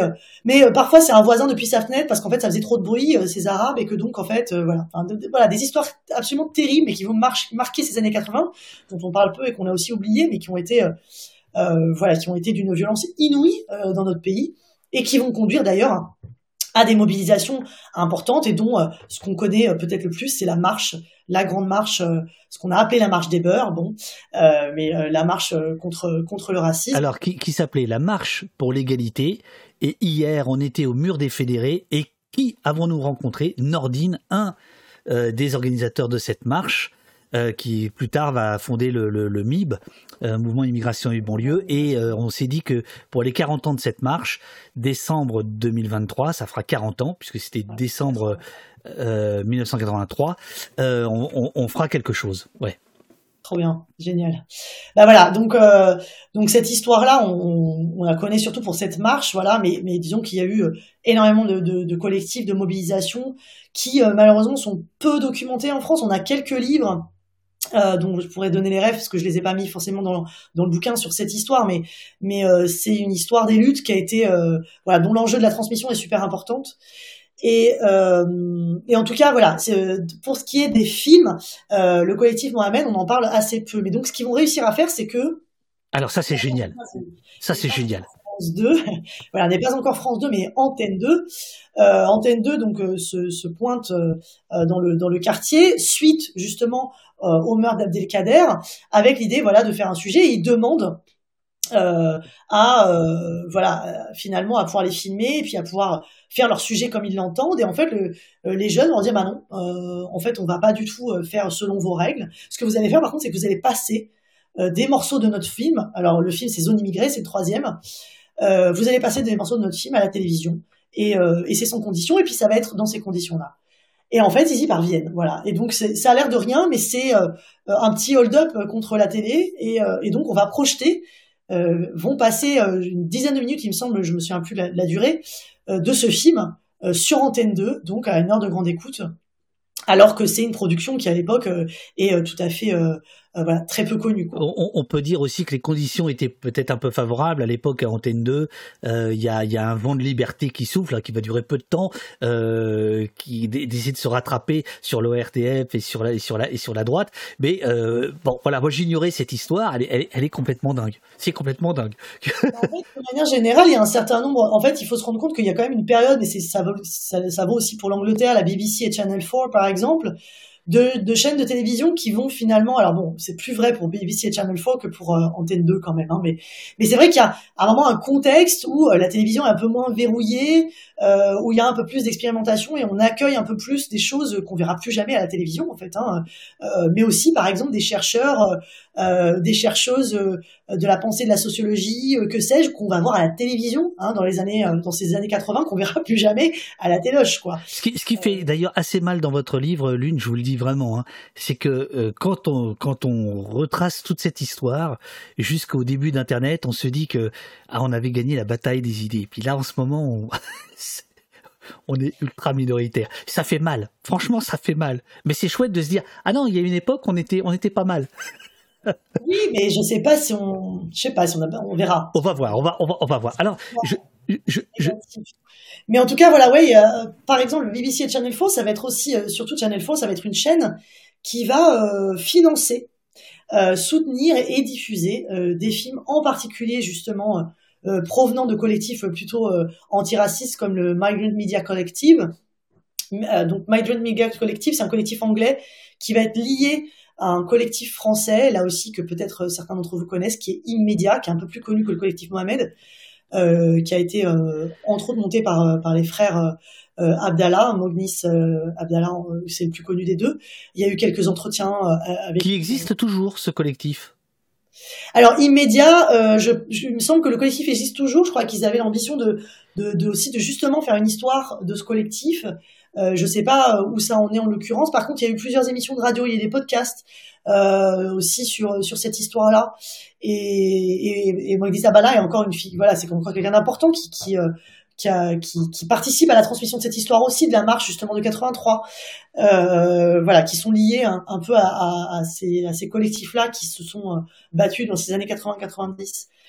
Et, euh, et, voilà, donc par exemple, euh, il, il, va y avoir des films en commun entre Migrant Media Collective et euh, Immedia, et euh, certains vont être en partie financés par Channel 4. Donc c'est un truc qui paraît assez improbable aujourd'hui, quoi, parce qu'on n'imagine pas euh, une chaîne de télévision qui puisse produire des films, euh, voilà, avec des, des, discours quand même radicalement antiracistes, qui montrent des collectifs militants, et en tout cas pas dans ces conditions-là, quoi.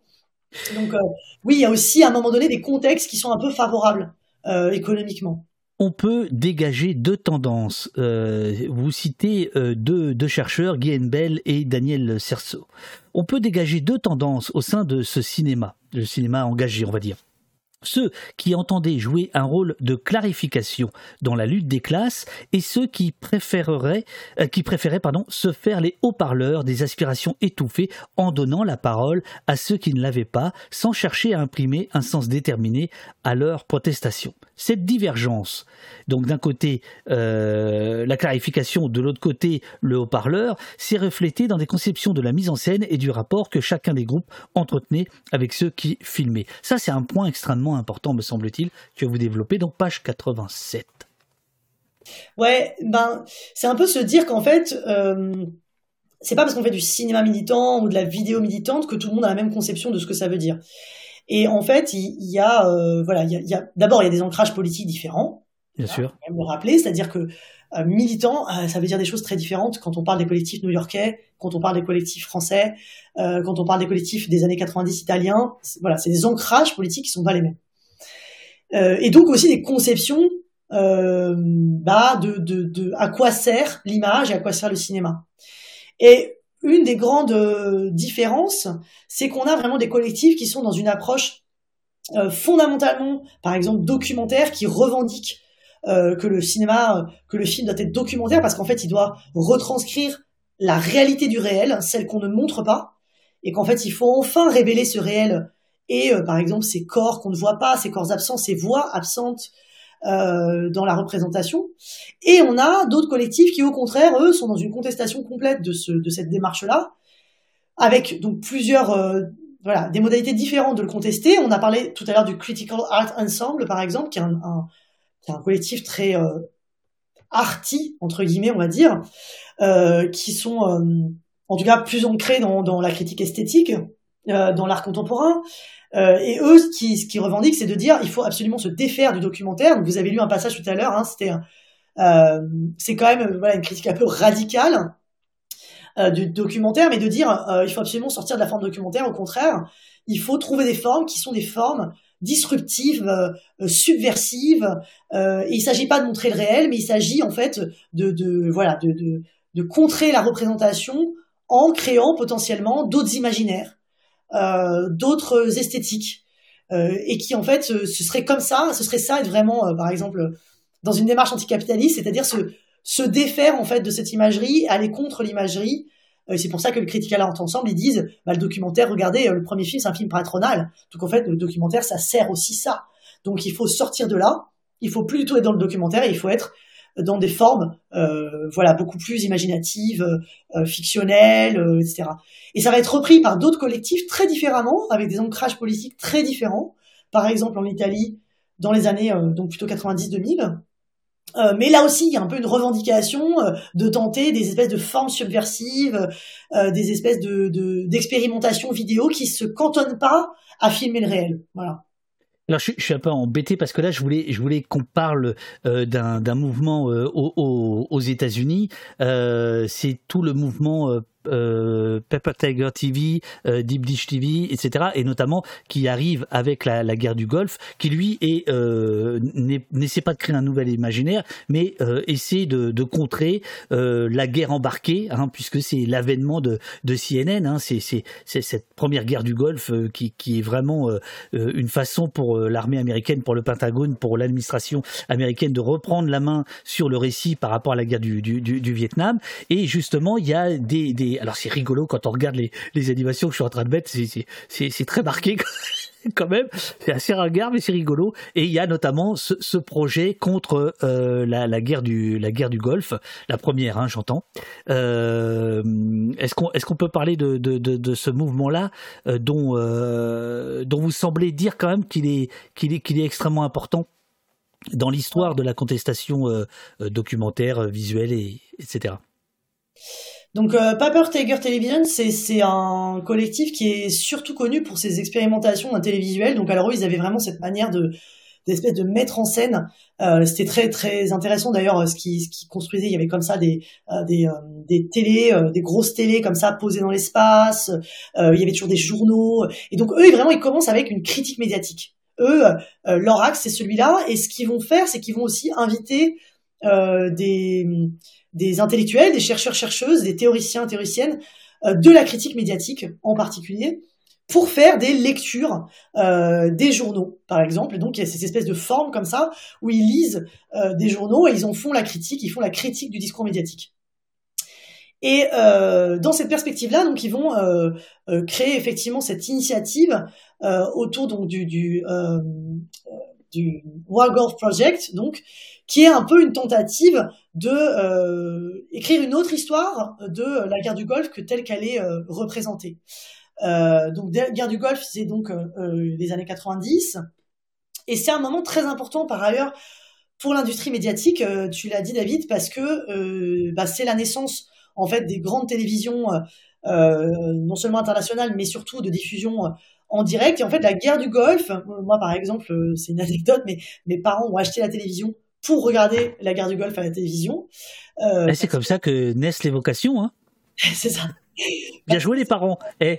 Jusque là, voilà, parce que bon, sauf que à un moment donné, quand la guerre du Golfe est arrivée, c'était tout le monde était devant derrière sa télévision parce qu'on avait, on a eu un traitement médiatique qu'on n'a jamais eu avant de la guerre du Golfe. C'était inouï. On avait des directs, on avait tous les journalistes euh, qui y étaient, et donc on avait surtout la CNN euh, qui est donc une jeune chaîne à l'époque, mais qui euh, qui va couvrir la guerre du Golfe et qui va être un de ses, ses faits d'armes les plus les plus impressionnants. Et c'est aussi un moment très important de redéfinition du traitement de la guerre dans l'espace médiatique. Ce qu'il faut comprendre, c'est que la guerre qui précède dans lesquelles les États-Unis sont impliqués, c'est le Vietnam. Et s'il y a bien un truc qu'on a compris au Vietnam, aux États-Unis, c'est que plus jamais, il faut qu'on ait des mouvements anti-guerre comme on a eu durant la guerre du Vietnam. Et que donc un des enjeux euh... alimenté notamment par des journalistes indépendants, des photographes indépendants euh, qui échappent à la, à la censure euh, de l'armée américaine. Bah c'est surtout qu'à l'époque, en fait, elle n'est pas très constituée. C'est qu'en fait, il n'y a pas eu de réflexion en amont sur la question du médiatique. Et qui, justement, euh, la, la, la, guerre du Vietnam, elle va être, voilà, donc vous le savez, c'est des grands mouvements de contestation de la guerre, un grand mouvement pacifiste, euh, qui vont être effectivement alimentés par le traitement euh, qu'il va y avoir de cette guerre, à la fois visuellement et à la fois en termes d'information. Il faut imaginer que pendant la guerre du Vietnam, tous les jours, on a le nombre, le nombre et le nom des soldats qui sont morts à la guerre. Euh, et donc il y a un truc très très voilà très fort, c'est-à-dire qu'on on, on voit en fait mourir euh, les les gens de son pays quand on vit aux États-Unis. voilà, dans cette guerre dont les gens ne comprennent pas bien quand même qu'est-ce qu'ils ont à voir avec ça. Et donc, évidemment, quand arrive la guerre du Golfe, il y a bien un truc qu'on a appris euh, au niveau de l'armée et au niveau des institutions, c'est qu'il faut pas qu'on ait un deuxième Vietnam. Voilà. Et donc, c'est un des grands moments où on va réguler euh, le traitement médiatique euh, de la guerre et on en hérite encore aujourd'hui dans la manière dont on, dont on traite les guerres. Et un des grands points, ça va être que, par exemple, la violence, euh, les morts, les blessés, les corps brutalisés, eh ben on ne les verra plus. Et en fait, vous héritez aujourd'hui de cette représentation. C'est-à-dire qu'aujourd'hui, quand on regarde la télévision et quand on montre des guerres, on ne voit quasiment plus rien de ce qu'est la réalité de la guerre. Une des dernières guerres dans lesquelles l'armée française était impliquée, qui était la guerre au Mali, on a vu exactement la même chose que ce qu'on a vu pendant la guerre du Golfe. C'est-à-dire des déplacements de troupes. Donc voilà, on a des tanks qui se déplacent, on a des avions, donc c'est les équipements de l'armée, les déplacements des troupes, et éventuellement, de loin, des bombardements, toujours de loin, qui ont l'air de feux d'artifice finalement, hein, alors qu'en fait, et, bombardements qu'on appelle frappe, voire frappe chirurgicale. Par ailleurs. Et donc, en fait, c'est cette représentation-là, en fait, on va en hériter, et, c'est ce, ce moment-là qu'elle se forge, à la fois au moment de la guerre du Golfe, et puis autre moment important qui est la, guerre de Yougoslavie. Donc c'est ces mêmes années 90 et c'est là que se forge vraiment la représentation de la guerre dont on hérite aujourd'hui. Tout ça pour dire qu'il y a un enjeu euh, à contester ces modes de représentation. Et ce c'est ce que va tenter donc euh, ces collectifs que sont euh, Paper Tiger Television et Deep Dish TV et qui vont voilà entreprendre un projet euh, autour de la guerre du Golfe pour, euh, pour contester cette représentation. Alors, ces, ces, chaînes bénéficient euh, là aussi d'un contexte favorable dans le sens où les câbles, les câbleaux opérateurs américains sont à un moment donné obligés d'ouvrir leurs leur canaux à ce genre de, de, de, chaînes, ce qui n'est pas le cas en France, et là j'arrive à votre troisième chapitre, squatter les ondes euh, bon, euh, vous, me tutoyez, donc je vais, je vais te tutoyer. Hein. Euh, on se connaît pas, mais c'est très bien, c'est très agréable. Squatter les ondes, occuper euh, les réseaux. Nous sommes le 14 juillet 1999. Un mur de téléviseurs barre le passage des CRS à l'entrée de la rue de Valois, c'est-à-dire le ministère de la Culture, et d'autres sont déposés. La prise de la bataille audiovisuelle est déclarée. Nous sommes le 14 juillet 1999 en France, euh, on en est encore à être obligé de faire des télépirates, là où les, radios avaient, euh, avaient gagné euh, ouais, presque 20 ans plus tôt. comment? 80, c'est Mitterrand en fait. Voilà, 80. Radio libre, très vite appelé radio locale privée. Mais enfin bon, passons. Euh, en France, c'est pas le cas. C'est-à-dire que euh, l'État continue à se méfier euh, singulièrement des, images, refuse que des télévisions hors commerce puissent émettre, puissent émerger. Et donc, il y a un, mouvement dit des télé libres. Et là, il y a les camarades de Zaléa TV qui vont intervenir. Ouais, Zaléa TV, alors ça c'est pareil, c'est une histoire qui est trop trop peu racontée euh, et, euh, et, chez les jeunes générations, elle est, vraiment peu connue. Euh, ça, bah il y a encore des gens évidemment qui l'ont vécu cette expérience-là, qui sont qui sont là. Hein. Zaléa TV, c'est c'est une histoire assez assez incroyable en fait parce que eux leur stratégie, c'est peut-être c'est peut-être franchement un des un des seuls, j'en sais rien. J'imagine que dans le monde, il y a plus des tentatives, a pu y avoir des tentatives comme ça, mais eux, ce qu'ils vont tenter de faire, c'est pas juste de faire une télévision alternative pirate mais ce qu'ils vont tenter de faire, c'est d'être retransmis sur le réseau hertzien de la même façon que la télévision euh, traditionnelle. Voilà. Et euh, vas-y.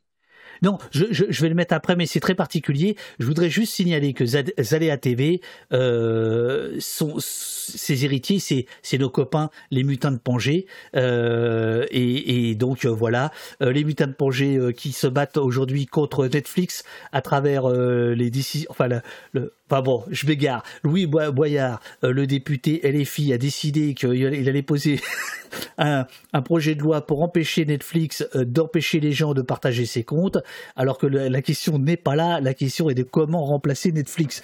Voilà. Et donc Zaléa TV, c'est nos copains des mutins de, de, Pangée en partie. Voilà, c'est ce que je, ce que je, c'est ce que je voulais dire. Et là, euh, je, je, comment? On retrouve sur le, site des mutins de Pangée, on trouve euh, pas mal d'infos aussi sur Zaléa TV, puis ils ont fait des DVD euh, de, de, des productions de Zaléa, justement. Voilà, voilà. Voilà. voilà, bah tiens, je, je, peux, je, peux, je peux mettre ça en, en, en fond le temps qu'on se parle. Ouais, et donc ce qu'ils vont tenter, c'est ça, c'est d'avoir euh, une retransmission hertzienne, alors en passant par la voie légale. Euh, c'est donc d'être, euh, enfin, d'abord donc en pirate et puis ensuite en passant par la voie légale. Et donc, donc en étant, eh bien, validé par le CSA pour pour obtenir donc des réseaux hertziens. Et ils l'obtiennent. Voilà, ils parviennent ce coup de force incroyable. Et donc, c'est, imaginez, une télévision pirate, voilà, créée par des kidam, qui d'un coup accèdent au réseau hertzien. Alors, bien sûr, on leur donne euh, pas euh, la même euh, la même diffusion que les grandes télévisions nationales, mais quand même, c'est quand même une sacrée victoire. Une victoire qui va durer quelques années, pas extrêmement longtemps, moins de dix ans, surtout qu'en plus elle va être entravée régulièrement, d'abord par des élections, parce que donc sous couvert, ça c'est le moment où ils remettent leur antenne. là vous le voyez là, c'est leur antenne pirate et en fait ils le remettent au, alors il me semble que c'est au CSA justement, euh, en disant voilà, euh, vous, vous, voulez nous, nous, confisquer dans votre matériel puisque c'était ça la menace, hein, comme c'est une télévision pirate. Eh bien, écoutez, nous on vous le ramène. Voilà, voici notre antenne qui fait euh, qui fait tant problème et donc ils posent l'antenne sur la sur la table. Voilà. Euh, et donc donc voilà, et donc à l'occasion des élections, finalement, on va leur leur retirer leur transmission sous couvert de l'équilibre du temps de parole, voilà la régulation en temps d'émission. Euh, mais bon, euh, ils vont du coup recommencer à émettre de manière euh, pirate.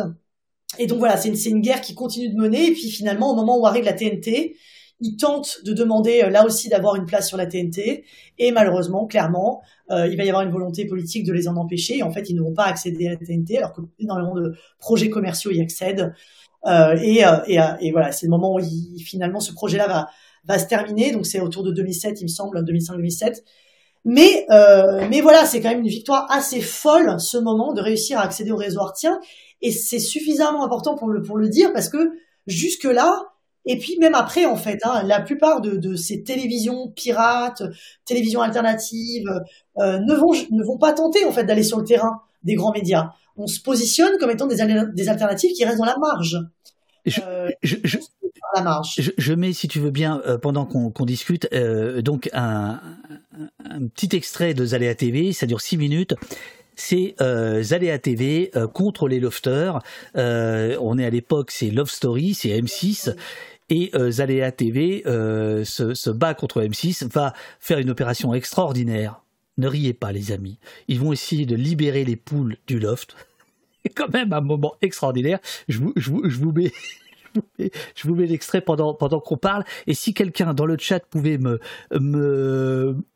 confirmer euh, que c'est bien euh, le at les mutins le, le, compte Twitter parce que là je voudrais je voudrais tweeter euh, une petite image voilà si vous pouvez me dire si c'est bien at les mutins le compte Twitter de des mutins de Pangé parce que je, je, suis pas sûr voilà et donc là on met on met un extrait ça, c'est très loin et c'est très proche en fait hein. c'est à dire que on est on est ouais au, milieu des années 2000 hein. c'est pas non plus oui, c'est pas si loin en vrai. Hein. Mais oui, oui, bah là, c'est aussi intéressant de voir qu'ils sont, voilà, non seulement c'est une télévision alternative, mais qu'il y a aussi tout un discours sur la télévision traditionnelle. Et donc, un des trucs euh, qu'ils font, c'est justement, ils ont des pratiques qui sont aussi des pratiques comme ça de euh, d'action euh, directe, alors euh, pas du tout violente, mais euh, d'action comme ça. donc, il y a la, celle que j'évoque dans le livre, qui est la prise de la Bastille audiovisuelle, où ils posent des, des comme ça des, des des, des télévisions. Donc c'est c'est pas que, hein, c'est une coalition d'acteurs comme ça critiques autour de la télévision. Et là, vous voyez, euh, donc là c'est une des figures de Zaléa TV. Euh, il, il s'agit là de critiquer donc Love Story. Pourquoi? Parce que euh, pour elle et eux, Love Story c'est un peu l'apothéose de la télévision commerciale. Quoi. On, on, rentre vraiment dans un moment de la télévision, de la télé-réalité, voilà. De la télé poubelle. Voilà, ou voilà, pour eux c'est la télévision poubelle, c'est pas pour rien que donc on déverse des poubelles devant M6 et vous le voyez, on essaye même d'arracher le logo M6. Voilà, donc c'est une petite action comme ça devant euh, devant un M6 qui, qui sert à, à, contester. Et puis par ailleurs, donc après ils vont faire une espèce de jeu comme ça pour libérer euh, pas que les poules en réalité, hein, les candidats aussi du loft, et donc ils tentent d'accéder aux locaux euh, du, des, des lofts. Voilà, donc il y a ces scènes avec la police après un peu absurdes. Euh, voilà. Euh, vous, vous, euh, vous écris, tu écris, pardon, malgré ses échecs Zaléa TV, reste une expérience hors du commun. Elle a poursuivi une stratégie d'hégémonie en s'imposant sur les canaux de diffusion des médias légitimes, ce qu'aucune expérience vidéoactiviste ou médiaactiviste n'avait tenté jusqu'alors. Euh, mais on pourrait dire aussi que euh, ça explique aussi euh, ces échecs. C'est-à-dire que euh, je me souviens de discussions hein, que, que, je pouvais avoir avec, les camarades de, l'époque. c'est aussi, alors voilà, là c'est les, aventures du loft. c'est aussi là, c'est dans les dans les studios de, de, la plaine Saint-Denis. c'est aussi l'époque, et tu vas la raconter extrêmement importante, euh, de l'avènement d'Internet au milieu des années 90, fin des années 90 pour l'Internet, on va dire, qui se démocratise, et surtout les années 2000. Or, le combat de, de TV pouvait presque sembler euh, non pas du tout d'arrière-garde, mais euh, se baser sur une technologie, le hertzien, qui finalement était déjà en train de, de, de perdre un peu de, de, sa superbe. Mais on fera peut-être une, une, émission avec Zaléa TV euh, par rapport à ça. C'est-à-dire que pour eux, le, le, leur point de vue, c'était il faut aller là où la télé diffuse et non pas aller sur Internet nécessairement, même s'ils faisaient des petites choses sur Internet, euh, puisque euh, c'était vraiment une, une façon d'occuper le, le terrain, quoi. Et moi, je pense qu'ils avaient raison en réalité, hein, dans le contexte où ils étaient, à l'époque où ils étaient, parce que euh, parce que les années 2000, bon, l'accès à Internet, il est quand même pas, on n'a pas les réseaux qu'on a. Enfin, je veux dire, YouTube, c'est 2005, hein. Donc euh, on, est quand même avant euh, avant ces réseaux audio. Oui, oui on n'est pas dans le haut débit et compagnie, ouais, bien sûr. on n'est pas dans le haut débit, on n'a pas du tout accès de la même façon. Euh, donc en fait, au moment où ils en sont en 99-2000, effectivement, ça fait sens. Et puis en réalité, je pense que ça pourrait faire sens même après, parce que c'est un des trucs que je dis tout le temps, mais même encore aujourd'hui, on a beau être sur une plateforme, voilà, dans une forme euh, que, que tu as créé qui est très enfin que, sur lequel tu t'inscris toi avec beaucoup d'originalité comme d'autres le font sur Twitch euh, et d'autres avant l'ont fait sur YouTube. Mais il y a encore des millions de gens en France qui regardent France 2 tous les soirs. Et, euh, et on a beau avoir tout un tas de formes comme ça extrêmement novatrices intelligentes euh, euh, voilà et en même temps on a encore des grandes institutions médiatiques qui ont pignon sur rue et qui sont vus par des millions de gens et qui ont encore beaucoup de poids. Donc moi, je pense que c'était d'autant plus vrai, euh, voilà, dans les années 2000, quoi. Euh, je ne réponds pas à des questions aussi euh, aussi déplaisante que est-ce que euh, j'étais sur le minitel pour Libération. Non, moi euh, figure-toi euh, que en 95 j'entre à Libération et je fais mon premier webzine et toute ma tension intérieure est là. bon bref, mais ça on en parlera un, autre jour. Zaléa TV, c'est effectivement donc alors il y a eu d'autres aventures, hein, mais c'est la grande aventure des, des années des années 2000. C'est ce que tu appelles occuper, occuper les ondes. Qu'est-ce qui, est dans le monde au même moment? Qu'est-ce qui, se passe de, de, notable? Et ensuite, on reviendra sur la question des violences policières et de Rodney King. Mais alors là, on remontera dans le temps, 91. Mais dans les années 2000, qu'est-ce qu'il y a de notable? Bah effectivement, donc ces années-là, il y a aussi euh, d'autres expériences euh, en particulier. Donc moi, je fais un peu un saut euh, et je m'intéresse pas mal en fait aux Italiens. bon, il se passe des choses aux États-Unis aussi évidemment, voilà. Mais les années 2000, c'est aussi 99 en particulier, c'est la naissance du, enfin la naissance, un des moments importants du mouvement altermondialiste, ce qui va un peu quand même lancer les mouvements altermondialistes. 99 en particulier Seattle. Euh, et donc Seattle, qui est le, sommet du G8, qui va faire l'objet d'une grande contestation internationale. Ça, pour celles et ceux qui l'ont pas vécu, euh, c'est quand même, euh, c'est un moment de convergence en fait de lutte internationale qui est qui est un peu stupéfiante quoi pour l'époque. et donc Seattle, par exemple, c'est un moment qui va être filmé par des vidéoactifs. Donc 1999.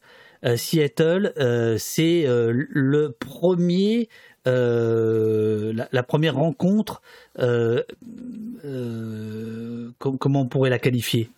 Contre-sommet, c'est ce qu'on considère comme être le, le premier contre-sommet du G8, avec donc avec avec une, voilà, une convergence en fait internationale. Et la naissance. dont, dont, voilà, en 2001. On va en parler après. Mais, avec la naissance d'Indie Media, extrêmement important. Autre histoire qu'on raconte peu et que les jeunes générations connaissent pas du tout, c'est Indie Media. Donc là, tu l'as dit, on, commence à, bafouiller Internet euh, et euh, dans euh, ces bafouillements, il y a quand même des choses incroyables qui vont se produire et en particulier donc cette expérience-là qui est Indie Media, donc Independent Media Center, c'était l'expression le, intégrale. Et donc Indie Media, c'est quoi? En fait, c'est un site internet décliné régionalement, voire par ville, dans le monde entier, euh, et qui vont être des espaces donc de documentation, de partage d'informations autour des luttes altermondialistes. Donc, faut imaginer qu'il y a un moment, euh, au tournant des années 2000, 2001, 2002, où on a des indie médias dans quasiment chaque ville. Euh, donc là, pour le coup, pas que d'Europe, mais aussi énormément en Amérique latine, qui sont très présents euh, aux États-Unis, voilà, donc, donc plein de, de pays euh, du monde, euh, où on va avoir en fait de l'information par le bas, c'est-à-dire que les gens euh, communiquent sur la manif qui a lieu tel jour. Euh, pour celles et ceux qui connaissent Paris Lutte Info, bon, c'est un genre de Paris Lutte Info, mais bien, mais, mais international, mondial, avec de la production de texte, de la production d'images, voilà. Et c'est un truc complètement fou parce que c'est en autonomie totale. Et non seulement c'est en autonomie totale, mais en plus avec un fonctionnement euh, qui est celui de, l'open publishing, donc c'est-à-dire n'importe qui peut mettre en ligne euh, et il n'y a pas de modération. Bon, et avec tout un justement aussi une utopie en fait de la mise en ligne sans modération, euh, qui est celle de l'autorégulation des gens par le bas, qui va à des endroits être un échec malheureusement. Euh, parce que justement il va y avoir des organisations, entre autres de euh, d'organisations de la frange réactionnaire euh, voilà, néo-fascistes, euh, pour occuper les espaces, des espaces d'open publishing et empêcher finalement euh, qu'on enfin, on voyait plus. Oui, c'est-à-dire qu'ils vont polluer les, les, les, les, postes et, et des stratégies dans certains pays, en particulier en Italie par exemple, des stratégies d'occupation des espaces indie avec voilà avec des documents etc. Euh, mais donc voilà, Indie Media c'est hyper important et du coup euh, c'est un réseau, c'est un réseau de, de, gens qui vont en particulier travailler la question médiatique, euh, de gens qui sont éventuellement donc avant euh, médiactivistes, euh, enfin vidéoactivistes, c'est le cas à Seattle. C'est beaucoup de gens qui faisaient partie de ces fameux collectifs new-yorkais euh, qui à un moment donné arrivent et se et se coordonnent. et pas que new-yorkais, hein, je veux dire, il y en a partout aux États-Unis. Et puis quand on arrive à Gênes en 2001, et eh ben c'est pareil, il y a un, un media center dans Gênes avec tout un tas de réalités différentes de gens qui travaillent sur la question médiatique et sur la documentation des manifestations pas que en vidéo, mais aussi radio. Hein, il, y a, il, y a, beaucoup d'expériences radiophoniques très importantes. Euh, et qui vont donc documenter ces journées de gêne, journées tragiques, puisque elles vont là aussi être réprimées avec une violence absolument inouïe et vont conduire à la mort d'un jeune homme donc qui est euh, qui est Carlo Giuliani. Euh, donc là, je mets les, je, mets les images. Euh, donc euh, quelqu'un dans le chat a, a, mis, en effet, on avait, on avait reçu Frédéric Paulin, qui est un écrivain qui a, qui a sorti un roman, un polar l'année dernière sur sur Gênes, sur l'attaque de l'école Diaz. Et donc Gênes, c'est 2001, c'est deux ans après Seattle. Et en effet, il y a cet espace dont tu parles beaucoup dans ton dans ton livre, cet espace de, de, de médias alternatifs qui qui se qui, qui acceptent d'ailleurs les médias institutionnels, hein, qui, leur donnent la possibilité de, euh, transmettre des images, etc., euh, etc., mais euh, qui, qui donnent un, point de vue qui n'est pas celui de la police, qui n'est pas celui de, l'État italien, et qui permet d'équilibrer en fait les, les sources. Bah ouais, c'est vraiment un des premiers moments pour le coup d'une automédiatisation, mais là organisée, hein, qui n'a rien à voir avec ce que je décrivais de la Tunisie. C'est une automédiatisation organisée, extrêmement efficace, euh, voilà, sur plein de, supports médiatiques différents, je vous disais radio, euh, images, internet, etc. C'est un des premiers moments donc où la télévision va être obligée de se saisir là encore des images, alors cette fois des images des militants, euh, généralement sans les créditer d'ailleurs, bien sûr, tant qu'à faire. mais donc on va retrouver comme ça des images même dans les journaux, hein, dans la Repubblica par exemple. et et voilà, et c'est donc un moment où on va, alors pour le coup, on est vraiment dans l'image preuve, puisque à la suite de, de, de, donc de cette histoire de l'école Diaz, donc si celles et ceux qui suivent au poste, euh, voilà, sont au fait de ce qu'est cette histoire, euh, et ben il y a un grand enjeu de la preuve, voilà, la preuve qui est de dire, mais en fait, que s'est-il passé à l'école Diaz, et puis que s'est-il passé avec la mort de Carlo Giuliani aussi, bien sûr. Donc l'école Diaz, en deux mots pour celles et ceux qui auraient raté, euh, qui auraient raté ça, c'est donc euh, une descente de police dans cette école qui héberge euh, tout un tas de, de, de, militants et militantes, en particulier internationaux hein, d'ailleurs, euh, qui logent là pour les journées de Gênes, pour la contestation du, du sommet du G8 donc qui sont là pour dormir, euh, euh, donc qui avec des installations voilà de, de, de, duvet, enfin voilà qui, qui, se débrouillent pour dormir là. Et donc il y a une descente de, de police qui va être d'une violence absolument inouïe où euh, il, euh, en gros euh, dans le noir les gens qui sont là sans, sans, sans, même savoir en fait sur qui est-ce qu'ils sont en train de frapper des arrestations massives et euh, dans, dans, les postes de police, donc il va y avoir des actes de torture absolument terribles, à tel point d'ailleurs que la Ligue des droits de l'homme parlera d'un des moments les plus tragiques de l'histoire européenne, puisqu'on a vraiment sorti de l'état de droit, mais alors total. Et donc, euh, et donc voilà, une génération de gens euh, complètement traumatisés par, euh, par ce moment-là, quoi. Des humiliations, des tortures, enfin des trucs complètement fous, alors qu'on est dans les années 2000 dans un État européen. Bonnet nous, dit, Jérôme Bonnet nous dit, il y a un gros filtrage désormais et les sommets se passent maintenant dans des villes bunkerisées. C'est effectivement la réponse à, Gênes et, à Seattle. Tout à fait, tout à fait. Et là, on avait déjà des hélicos, mais alors autant dire qu'aujourd'hui, c'est vraiment, c'est devenu inaccessible. tout à fait oui, oui, on, va empêcher que se reproduisent en fait ces contestations-là, parce que c'est des contestations de masse. Il faut imaginer que c'est, enfin, que je sais plus combien il y avait de milliers de personnes âgées, mais c'est absolument gigantesque. C'est gigantesque. C'est des, des, dizaines et des dizaines de milliers de personnes qui viennent du monde entier euh, pour, euh, voilà, pour contester ce fameux sommet du G8, c'est-à-dire des puissances mondiales qui sont qui décident en fait de l'orientation du monde. Et c'est vraiment les peuples de ces puissances mondiales qui disent à un moment donné, non, euh, nous aussi on a notre mot à dire et on est contre euh, ces manières en fait de, gérer euh, gérer le monde quoi. Et donc c'est des c'est des voilà des, arrivées euh, massives de gens du monde entier et qui vont être réprimés très très violemment. Et donc là dans ce cadre-là, eh ben la question de la preuve est essentielle.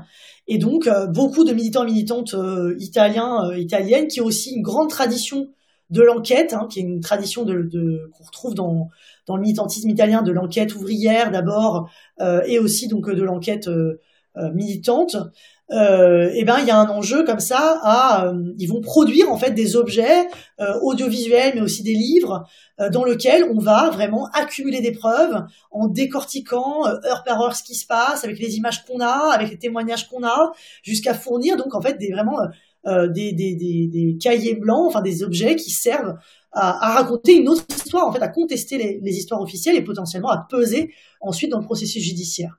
Euh, Alors, je, je, je, me permets de t'interrompre. Euh, c'est la grande époque d'un slogan euh, qui nous vient de, de Jello Biafra des Dead Kennedys, euh, Don't Head the Media, be, be, the Media. En italien, comment tu dis? Parce que tu l'écris euh, non odia les médias si il média. Je sais plus comment j'ai mis la version. C'est ça, c'est ça. Euh, c'est cette période-là, hein, c'est-à-dire la période euh, des années 2000, on va dire, euh, où il y a euh, une forme de euh, d'utopie, d'utopie médiatique, ce que ce que tu appelles à certaines dans certaines pages le média activiste. et j'apprends, j'avoue que j'avais complètement oublié, et peut-être même que je ne l'ai jamais su. Tu écris euh, page 108 à propos de, de Gênes, le 22 juillet 2001 donc. Le Media Center, dans lequel se trouve l'Indie Media Center, mais aussi les locaux de radio militante, etc., etc., sont attaqués brutalement par la police. L'ordinateur de l'équipe de soutien juridique est confisqué et des cassettes sont saisies. Ce qui veut dire que le, les autorités comprennent qu'il y a un enjeu euh, très clair par rapport à ça. Ah oui, oui, et puis alors, euh, on parlait d'Indie Media, donc il va y avoir une répression. Donc là, c'est des saisies d'ordinateurs. Euh, donc euh, il y en a là, il y en aura à Naples aussi. Et puis ensuite, dans les années qui suivent, c'est une répression féroce, en particulier contre Indie Media, et c'est aussi ce qui va conduire à sa chute, à sa fin, hein, dans toute l'Europe, mais pas que. Répression très très vive, en fait, de donc c'est des descentes dans les locaux, des saisies d'ordinateurs, et puis des arrestations, et, et, qui vont conduire en fait à, ce que ce média-là finalement, euh, voilà, il existe encore parce qu'en réalité il y a encore euh, des plateformes indie média qui existent mais enfin ne soit plus du tout ce qu'il est ce qu'il était quoi.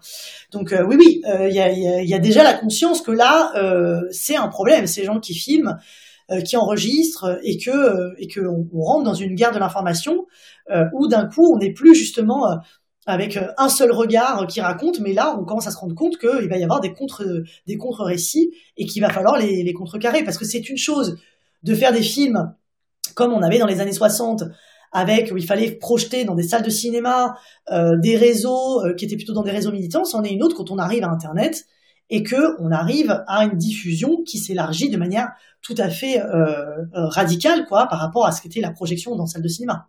Donc donc à un moment là la transmission d'informations est beaucoup plus rapide et, on touche potentiellement plus de monde. Donc il y a un enjeu fort à, réprimer et à empêcher en fait ces pratiques. Gênes constitue un tournant pour le médiactivisme qui s'y révèle capable de produire une couverture alternative et concurrentielle des événements.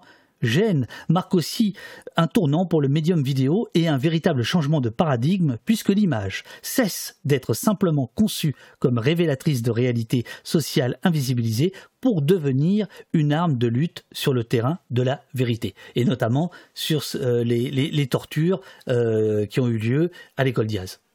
Oui, absolument. En particulier là-dessus, puisque euh, un des enjeux, c'est euh, un des trucs qui avait justifié la descente policière. Hein, ce qu'ils ont, ont affirmé comme mode de justification, c'était qu'il y avait des molotovs, que donc euh, ces gens étaient armés et avaient la volonté évidemment de, blesser la police, et que donc il y avait des molotovs qui avaient été retrouvés. Et en fait, ce que vont prouver, en particulier les, les activistes ou vidéoactivistes qui étaient en face, c'est que les molotovs ont été apportés par les policiers, puisqu'ils vont avoir des images qui vont prouver clairement qu'elles euh, n'étaient pas déjà dedans, mais qu'elles vont rentrer avec la police, ces, ces fameuses Molotov.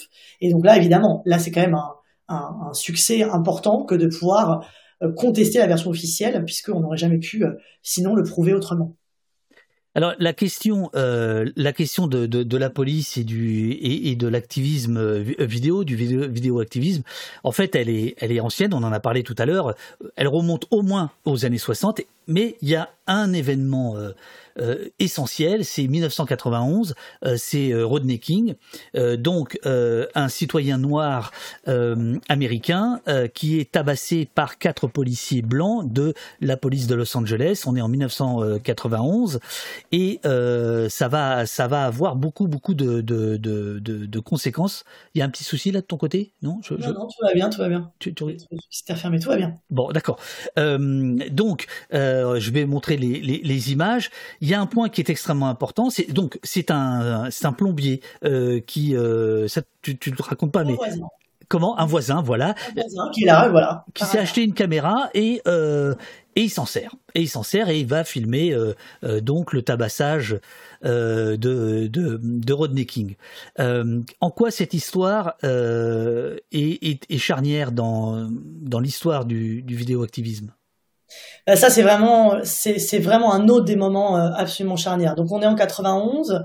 euh, des hommes noirs qui se font tabasser par la police et des femmes noires, il y en a, il y en a eu, euh, il y en a eu plein. Euh, pour beaucoup de communautés afro-américaines, euh, c'est pas du tout une surprise. Sauf que en fait, ce qui se passe, c'est que pour la première fois, on a des images et il faut se rendre compte que non seulement, en fait, là encore, on a une corrélation entre il y a quelqu'un qui va avoir filmé et il y a un contexte médiatique spécifique qui est que justement, on en parlait tout à l'heure, c'est les débuts de CNN. Euh, et donc, ce voisin filme cette scène, euh, scène terrible hein, d'un homme à terre qui est frappé euh, à plusieurs reprises pendant plusieurs minutes par quatre, cinq hommes. Voilà, c'est pas très clair la situation, mais vous les voyez, voilà. et, et donc, il va donner cette vidéo à d'abord une chaîne locale, KTLA, voilà. Donc, il y a beaucoup de chaînes locales aux États-Unis. Euh, et puis cette vidéo va arriver donc à CNN. Donc euh, CNN qui est, qui est, une chaîne récente, mais qui déjà quand même a, a une émission euh, très importante. Et elle va tourner en boucle sur CNN à tel point qu'un des cadres. De... Oui, j'adore. Elle va devenir un papier peint. Voilà. L'expression. Qui est une manière de dire qu'elle va vraiment beaucoup tourner. Et donc c'est un choc total cette vidéo-là pour beaucoup de gens. Et en fait, si vous voulez, ce qu'il faut imaginer, c'est que pendant plusieurs mois, il y a une évidence du sens de cette vidéo. C'est un homme qui est en train de se faire tabasser. Voilà.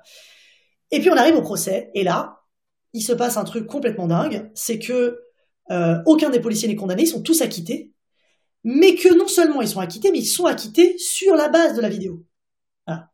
Alors comment est-ce que ça, ça a pu advenir? Donc ça c'est Rodney King. Ça c'est lui, voilà. Comment est-ce que ça, ça a pu advenir? Eh ben, c'est parce que ils vont se servir de la vidéo en faisant euh, en particulier des arrêts sur image et en contestant en fait le sens et en renversant euh, vraiment le sens de ce qu'on y voit.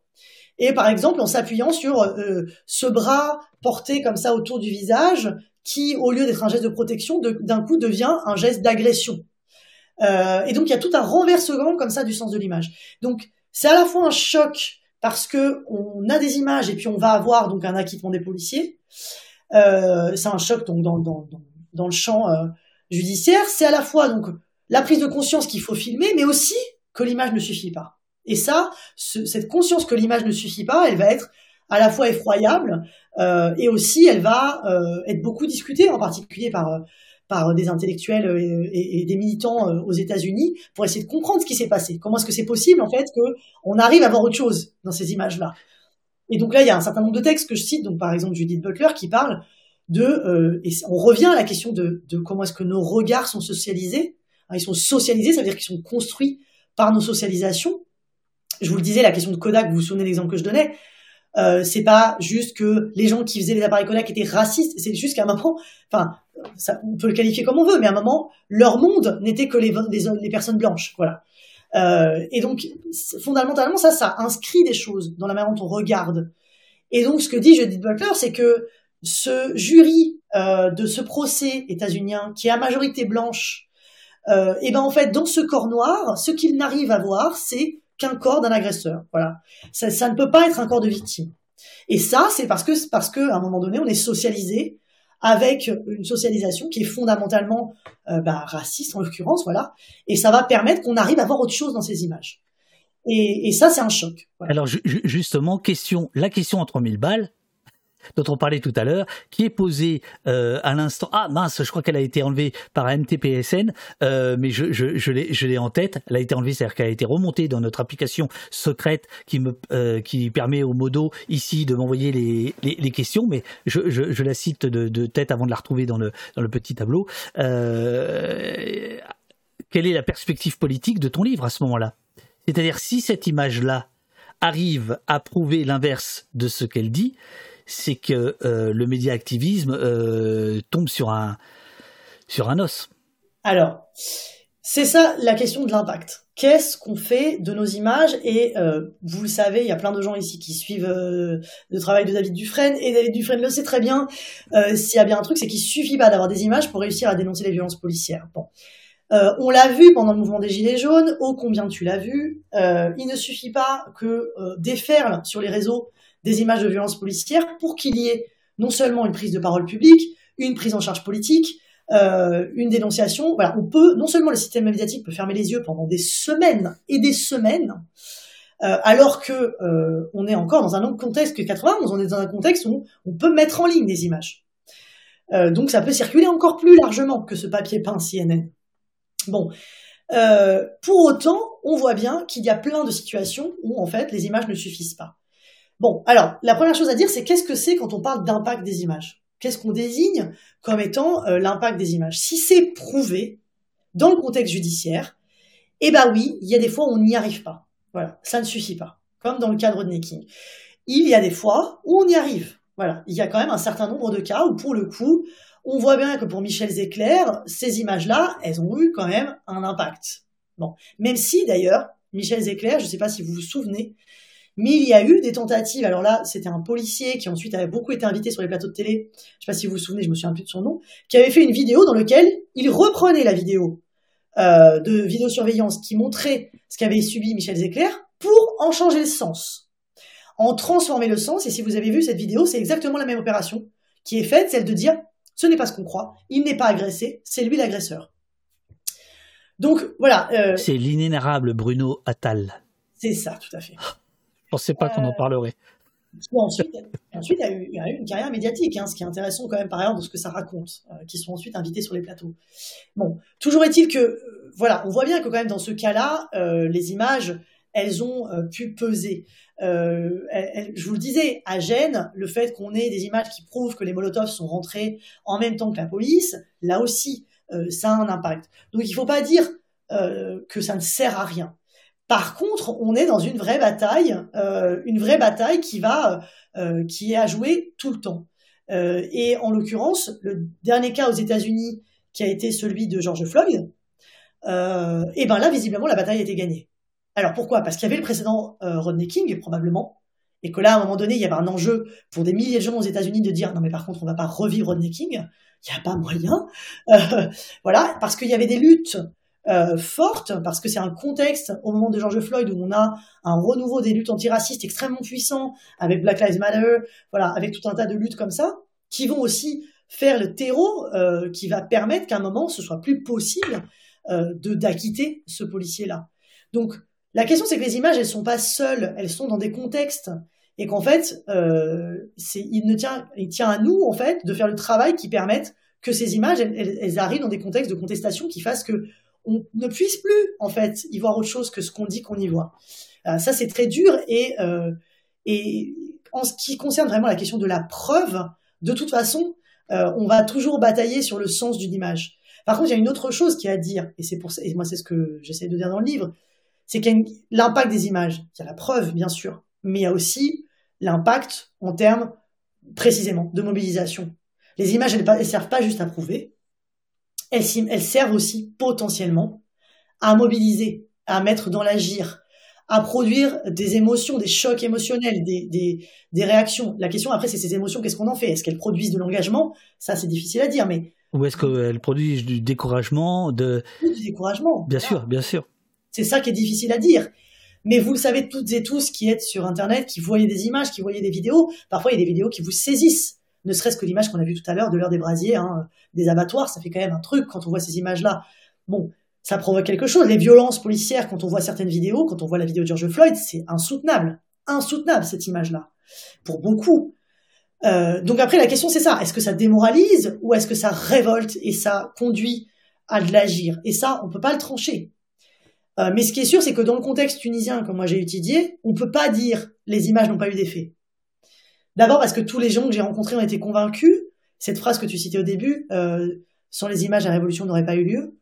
Cette croyance-là, en tout cas, euh, elle témoigne de quelque chose. Et puis un dernier truc, qui est de dire que si nous, on doute de la puissance des images, il y en a qui n'en doutent pas. Et ce sont justement les pouvoirs euh, et en particulier nos États. En France, ils y croient très très fort, hein, visiblement, puisqu'il y a quand même tout un tas d'offensives de, législatives, euh, soit pour empêcher la circulation des images, vous le savez très bien, soit pour produire des images qui vont faire le contre-pied des images de, nous toutes, et que donc eux ils y croient.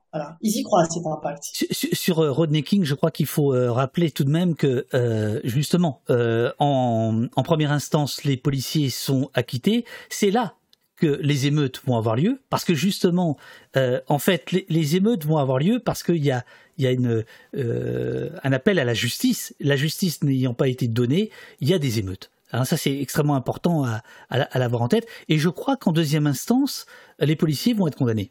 Oui, en deuxième instance, oui. Mais, euh, mais des années après, du coup. Hein. Oui, bien sûr. mais effectivement, oui, on considère que l'affaire Rodney King est là aussi un peu un déclencheur des grandes émeutes de Los Angeles de 92. Euh, qui sont des émeutes terribles, hein, qui durent pendant des jours, euh, et euh, là aussi une répression très très forte. là encore, il faut prendre ça comme étant un déclencheur sur une situation sociale qui est explosive. Bien sûr. et là encore, il y a plein de choses qui se sont passées par ailleurs. Il y a aussi des violences intracommunautaires assez complexes dans ce moment-là. Mais en tout cas, effectivement, Rodney King, c'est quand même voilà un truc, de, un truc de plus. Où, et d'ailleurs, le, vraiment le point de départ, le jour du début des émeutes, c'est aussi à un moment d'une d'une euh, arrestation, d'un contrôle policier. Il y a un attroupement qui se fait. La rumeur circule que les policiers ont frappé une femme enceinte et vraiment là c'est c'est too much quoi. Et donc c'est dans ce, ce moment et autour de cette de ce contrôle policier que va s'accumuler des gens et puis rapidement euh, qui vont grossir et qui vont conduire aux, grandes émeutes de 92. Alors sur, ce chapitre-là, il y, a, y, a, une phrase qui m'a qui m'a qui m'a saisi, euh, que, que tu critiques d'ailleurs, euh, je crois euh, légitimement, mais quand même qui, pose question, c'est le, Critical Art Ensemble dont on parlait tout à l'heure, donc des, des, analystes de gauche radicale, qui en fait n'aiment pas cette image, n'aiment pas cette image de, de, de, de Rodney King, et ils disent même elles sont à la gauche ce que l'image du fœtus avorté est à la droite radicale. Ouais, ouais, c'est très très dur. Euh, bah, moi, je, je l'ai remis là parce qu'en fait, il y a beaucoup de gens qui sont un peu extasiés avec le Critical Art ensemble, et c'est évidemment une expérience qui est tout à fait passionnante. Mais voilà, dans leur euh, dans leur euh, perspective de la critique du documentaire, ils en sont arrivés à ça, c'est-à-dire à considérer que l'image de George Floyd, de pardon, de Rodney King, c'était voilà ce fameux image documentaire preuve, et qu'il fallait donc emporter la critique. Et, euh, et oui, et moi je, je, le mets pour rappeler aussi que qu'il y a eu des formes de critique euh, de cet ordre-là et que justement, c'est ce que je disais, hein, dans toutes ces formes euh, de, de, de, contestation audiovisuelle, il y a des ancrages politiques qui sont très différents. Euh, et que euh, le critique ensemble, cette manière de, de, de, en plus, bon, ils, ils, ont, enfin, au vu de ce qui va être la carrière judiciaire de cette vidéo, c'est quand même un peu euh, déplacé de leur part en fait de faire comme si ça avait été euh, voilà, une image qui avait euh, eu un succès fou, quoi. Euh, mais oui, ils en font un espèce d'image totem comme ça qui critique, alors que que, que bon, c'est une image qui va marquer aussi parce que pour son pour son impuissance et qu'elle raconte des choses très fortes. Donc oui, moi j'ai envie de le remettre pour rappeler aussi quand on a comme ça du texte, des prises d'opposition chez les collectifs, chez les États-Unis aussi. Hein, je des extraits des fois, on se rend compte aussi des ancrages politiques qui sont parfois ambigus qui sont très technophiles, euh, euh, voilà, et qui sont euh, bon, bah, qui sont dans des critiques, comment dire, très libérales aussi parfois. Absolument. Alors, je, ne veux pas euh, dépecer tout ton livre qui est absolument passionnant, euh, mais je pense qu'il faut euh, qu'on commence à aborder un peu le, virage de fin, et notamment euh, ce que tu appelles, page 129, le, le déclin des collectifs, virgule, les nouveaux activistes, c'est-à-dire une, sorte d'individualisation du vidéo-activisme par les moyens de production, mais surtout, je trouve, de diffusion, c'est-à-dire qu'en effet, aujourd'hui, on n'est plus allé à TV, on a, on a plus besoin d'un émetteur et d'une antenne pirate sur un toit, euh, ben voilà, on est en train de le faire. On peut émettre de chez soi euh, sans aucune difficulté, enfin dès lors qu'on a un accès euh, au débit. Donc déjà, c'est une partie de la population mondiale, c'est pas toute la population, mais enfin, il y a quand même une liberté absolument incroyable de, diffusion. Et donc, ça amène finalement une forme d'individualisation. J'avais jamais pensé à ça comme ça, ce qui fait que les collectifs vont peu à peu disparaître. C'est ça. Euh, c'est ce que je disais. Quand on n'a plus l'obligation de la mutualisation des outils, euh, malheureusement, voilà, un des trucs. Bon, c'est pas que cette question de la mutualisation des outils, c'est aussi la recomposition euh, politique qui va s'amorcer donc vers la fin des années 70. Donc là, en gros, quand on étudie dans ce qu'on peut appeler la sociologie de l'engagement, les transformations en fait des formes de l'engagement. Il y a des auteurs, par exemple, qui considèrent, euh, Jacques c'est un de ces auteurs, lui, euh, il a un bouquin avec un titre un peu provocateur qui est La fin des militants, pour interrogation. Pourquoi est-ce qu'il dit ça? Parce que il dit en gros, euh, on, a changé de mode d'engagement. On n'est plus dans des engagements aussi totalisants que c'était que était celui de du militant communiste qui était euh, voilà dans un engagement absolu au Parti communiste ou même du militant syndicaliste de la CGT par exemple. Et donc lui il dit on a une transformation fondamentale des modes d'engagement, euh, euh, des modes beaucoup plus individualisés de se rapporter à l'engagement. donc on a on fait moins partie de collectifs ou alors on fait partie de plusieurs collectifs euh, voilà, bon, cette, manière de concevoir, elle est aussi critiquée hein, de, de Jacques parce qu'il y a des gens qui disent, bon, il y a encore aujourd'hui des militants qui sont dans un, engagement très totalisant. Euh, c'est pas que, que ça a disparu. Mais c'est vrai qu'il y a une recomposition euh, des, des, des, manières de s'engager, et puis vous le savez, il y a ces manières aujourd'hui qui sont très contemporaines de faire un compte Instagram sur laquelle on porte peut-être une critique très radicale, mais qui se cantonne à cette forme-là, qui est celle de euh, d'un compte Instagram par exemple ou d'un compte YouTube, et qui est finalement de faire euh, de la de la vulgarisation de pensées politiques radicales, mais qui ne s'actualise pas dans euh, de la participation collective, dans de la participation éventuellement même à des actions. Mais voilà. Donc tout ça, c'est des transformations du militantisme. En parallèle de ça, donc la transformation des outils dont je vous ai parlé, et puis une dernière chose peut-être, c'est aussi eh ben, une désagrégation aussi euh, des identités collectives, euh, à la fois bah, l'identité collective ouvrière qui va être euh, mise à mal par des décennies aussi de, de, de là encore en fait de destruction des cadres collectifs, en particulier dans le monde du travail. Et donc ces trois mouvements en même temps font que on en arrive aujourd'hui.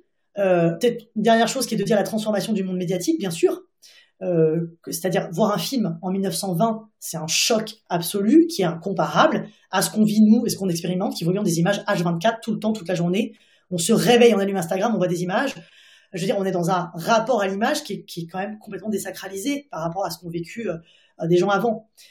Donc évidemment, l'investissement dans le produire des images... Qui, pourrait paradoxalement redevenir sacré avec euh, les images euh, créées artificiellement, etc. Mais c'est un autre débat. Mais euh, l'intelligence artificielle va peut-être nous ramener à, à, prendre mieux la mesure des, des, images authentiques, si je puis dire.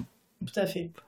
Mais en tout cas, voilà, il y a un peu ces, ces différents mouvements quoi, qui, se, qui conduisent à ce que lentement, les collectifs qui sont réunis autour de la vidéo, eh ben, se, se, se désagrègent, quoi. Euh, et, qu'on en est de moins en moins. Et aujourd'hui, on en a peu. Il y en a quelques-uns qui persistent, et il faut surtout pas dire qu'il y en a pas, parce que c'est insultant pour tous ces gens qui, qui continuent de faire des choses. Mais en tout cas, des logiciels, des, euh, des, euh, des pardon, j'ai une petite fenêtre qui m'a popé là, c'est l'éditeur qui dit c'est trop long. non, qui dit je sais pas quoi, vérification logicielle, bref. Et euh, oui, des, des, des, collectifs, en fait, comme on en a eu, ben, on n'en a plus vraiment. Voilà. Il y en a quelques-uns qui persistent, mais très peu. Et donc, ce qu'on a, eh ben, c'est tout ce qu'on a connu. Et ça, bon, beaucoup d'entre vous l'ont connu ces dernières années. quoi. Euh, c'est à la fois euh, les expérimentations qui vont se faire sur YouTube d'abord, euh, YouTube, Facebook, voilà, un peu simultané, mais particulièrement YouTube. Et puis, euh, tout ce qu'on a vu jusqu'à Twitch, qui est un peu, finalement, quand même, l'apothéose de ça. quoi. Et, et donc, là-dedans, il y a... ben, euh, quand tu disais tout à l'heure au poste, c'est clairement dans la continuité, bah, exactement, c'est exactement ça. On peut vraiment considérer qu'à un endroit, c'est, c'est, c'est, voilà, c'est là, on arrive au bout de la, ligne de, du vidéoactivisme et que ça prend cette forme-là, c'est-à-dire que tu, es en quelque sorte une espèce de télévision alternative. Je sais pas si c'est comme ça que tu le définis, mais on peut le penser comme ça. Euh, en plus, euh, voilà, qui est sur des plateformes qui est quand même fondées sur l'image. Tu as par ailleurs été un acteur de la diffusion euh, des vidéos, en particulier de violences policières. Donc vraiment, tu es exactement dans cet ancrage-là. C'est-à-dire pour moi, en plus, l'enjeu aujourd'hui, c'est peut-être pas tant de produire des images de violences policières que de les diffuser. Euh, donc le fait d'être un maillon de cette chaîne-là, euh, aussi important que tu as pu être, bah, c'est aussi. Euh, Alors, tout ça est, fort aimable, mais ce n'était pas ma question. euh, non, non, je t'en prie, je t'en prie. Non, ce, que je veux dire, c'est que pour moi, le, le, collectif, il est en fait juste là, c'est le chat. C'est-à-dire qu'en fait, effectivement, c'est une impulsion. Alors d'abord, il y a une équipe derrière au poste qui s'est créée euh, au, fur et à mesure. Euh, j'en parlerai euh, tout à l'heure. mais il y a le chat et, donc la communauté, elle est là. donc moi, je pense qu'en fait, le, collectif se recrée d'une autre manière. Il, se recrée à distance. Alors on peut considérer que, c'est une perte par rapport à avant. Je dis juste que c'est une transformation. Voilà. Je, profite de ça parce que évidemment, on n'en a pas parlé beaucoup, mais il y a la question des gilets jaunes que tu abordes dans, dans, ton livre, et, et je voudrais juste mettre une petite vidéo. C'est celle de Mélanie.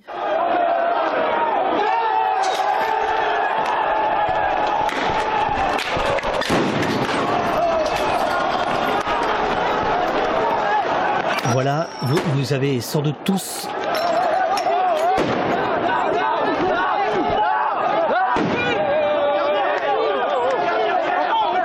le souvenir de, de, de, de, ces images. Pourquoi, pourquoi je, je, je les passe maintenant euh, Parce que tu m'y as fait penser en parlant de, de Rodney King, c'est juste une petite seconde. Euh, Rodney King, donc la défense avait été capable de dire, bah, écoutez, le, le, le, vrai coupable, c'est le, c'est la victime, c'est l'homme qu'on est en train de tabasser.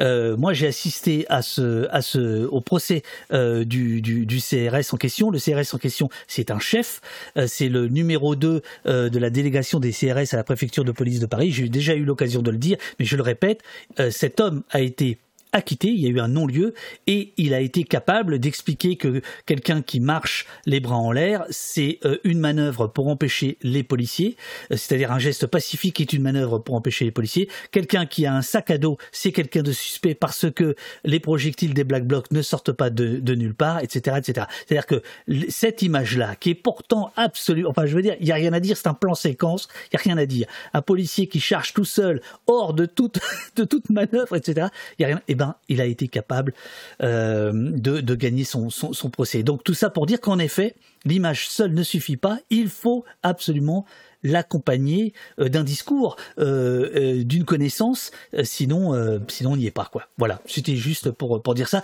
et, pour dire qu'évidemment dans ton livre tu abordes la question des gilets jaunes, qui est un peu l'apothéose de, de, ce moment-là, c'est-à-dire où c'est le, le, chapitre œil pour œil que tu intitules, mais ça aurait pu se retrouver dans le chapitre d'avant, euh, le monde entier est en train de filmer. The whole world is filming, ouais. Ouais, ouais, ben, juste un, point sur ce que tu as dit quand même. Tu as dit un truc très important, qui est aussi que euh, ben, c'est toujours une équipe, et en fait, beaucoup même de youtubeurs et youtubeuses, il y a des équipes en réalité derrière.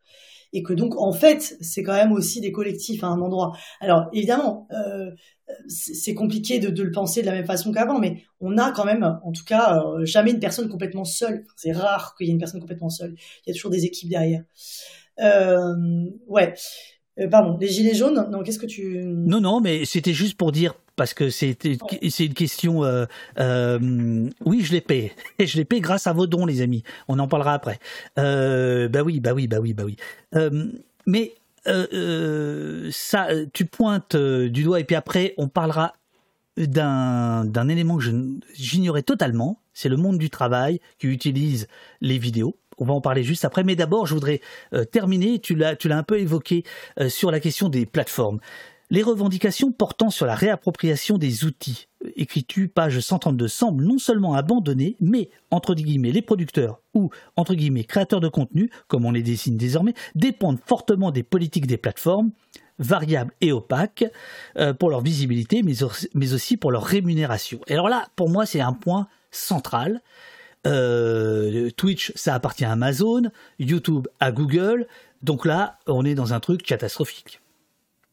Bah, de toute façon, c'est tout le débat. C'est-à-dire que je pense qu'il faut être ni euh, technophobe euh, ni technophile total. C'est-à-dire, bah oui, il faut être capable de dire on est sur des plateformes qui sont des plateformes propriétaires, qui sont des, qui sont pas n'importe quel propriétaire, qui sont des grands grands acteurs du capitalisme mondialisé, qui que, que donc en fait ce qu'on produit sur ces plateformes eh ben malheureusement participe à l'économie de l'attention euh, qui, leur sert et que donc même avec des images de contestation, même avec des, des, voilà des manières de faire des critiques, euh, même anticapitalistes, eh ben à un endroit on sert ces plateformes parce qu'on produit du contenu euh, et en même temps on peut pas juste se contenter de dire ça et dire bah donc jetons tout à la poubelle. Enfin moi en tout cas ce n'est pas du tout euh, ce que je pense. Et, euh, et, et, oui, euh, euh, la révolution tunisienne, à un moment donné, euh, s'est filmée et s'est mise en ligne sur Facebook. Mais pour autant, voilà, à un moment, on, on fait avec ces outils. Est-ce qu'on les détourne quand on fait ça? Je pense pas nécessairement. mais on les utilise et je pense que voilà, là, il y a encore un truc à se dire entre la neutralité des techniques Qu'est-ce que ça veut dire? C'est ce que évoqué pour les technologies d'enregistrement. Les technologies d'enregistrement, elles ne sont pas neutres parce qu'elles sont faites par des personnes. Nos plateformes, nos technologies de diffusion aujourd'hui ne sont pas neutres non plus, pas tellement pour des biais racistes peut-être, mais parce que ce sont voilà des grandes entreprises qui participent à, à, à, ce capitalisme euh, voilà mortifère. Euh, pour autant, euh, c'est aussi là qu'on arrive à, à, diffuser des idées, qu'on arrive aussi à toucher euh, un public extrêmement large. Euh, et qu'on arrive à voilà à, à toucher comme on n'a jamais pu avant en fait, comme comme des vidéoactivistes n'ont jamais pu avant, qui devaient passer de ville en ville avec des pellicules pour faire des projections à 15 personnes à chaque fois. Donc on atteint des échelles aujourd'hui qui sont incomparables. Et on est dans ce monde médiatique. Donc voilà, je, je moi je suis, je pense que il faut qu'on arrive à porter cette critique-là, il faut qu'on se rende compte de ce qu'on fait, de sur quelle plateforme on est, de ce à quoi on participe. Mais ça empêche, mais je pense pas que ça enlève quelque chose en tout cas à la critique qu'on peut porter. Euh, alors, alors nous ici au poste, juste pour pour information, euh, on est on est tellement convaincu de ce que tu viens de dire que depuis euh, six mois, on a notre site oposte.fr sur lequel il y a tous les replays euh, des émissions qu'on héberge sur Peertube, c'est-à-dire un hébergeur totalement indépendant, une espèce de YouTube de gauche, euh, sans publicité, sans mouchard et tout ce qu'on veut. Euh, ce qui veut dire que moi j'utilise Twitch là en ce moment en direct comme un canal de diffusion, voilà, mais je ne suis pas dépendant de Twitch euh, et je réponds en fait à ta, à ta question. Je n'en veux absolument pas à d'autres euh, Twitchos qui n'ont peut-être pas forcément la même expérience, etc., et qui euh, euh, qui se cantonnent à ce à ce médium-là. Mais je pense que c'est éminemment dangereux que de que de laisser d'être pieds et poings liés avec une plateforme aussi insupportable que celle-ci, quoi. Et qu'il faut absolument créer aussi d'autres conditions. C'est ça, je pense que c'est des manières de trouver euh, comment est-ce qu'on articule euh, ça, à la fois la difficulté d'être euh, d'être sur des plateformes qui sont ces plateformes propriétaires et en même temps, bah, un des grands enjeux et du coup c'est voilà, je pense que c'est là que ça se joue, c'est la question de l'archivage typiquement.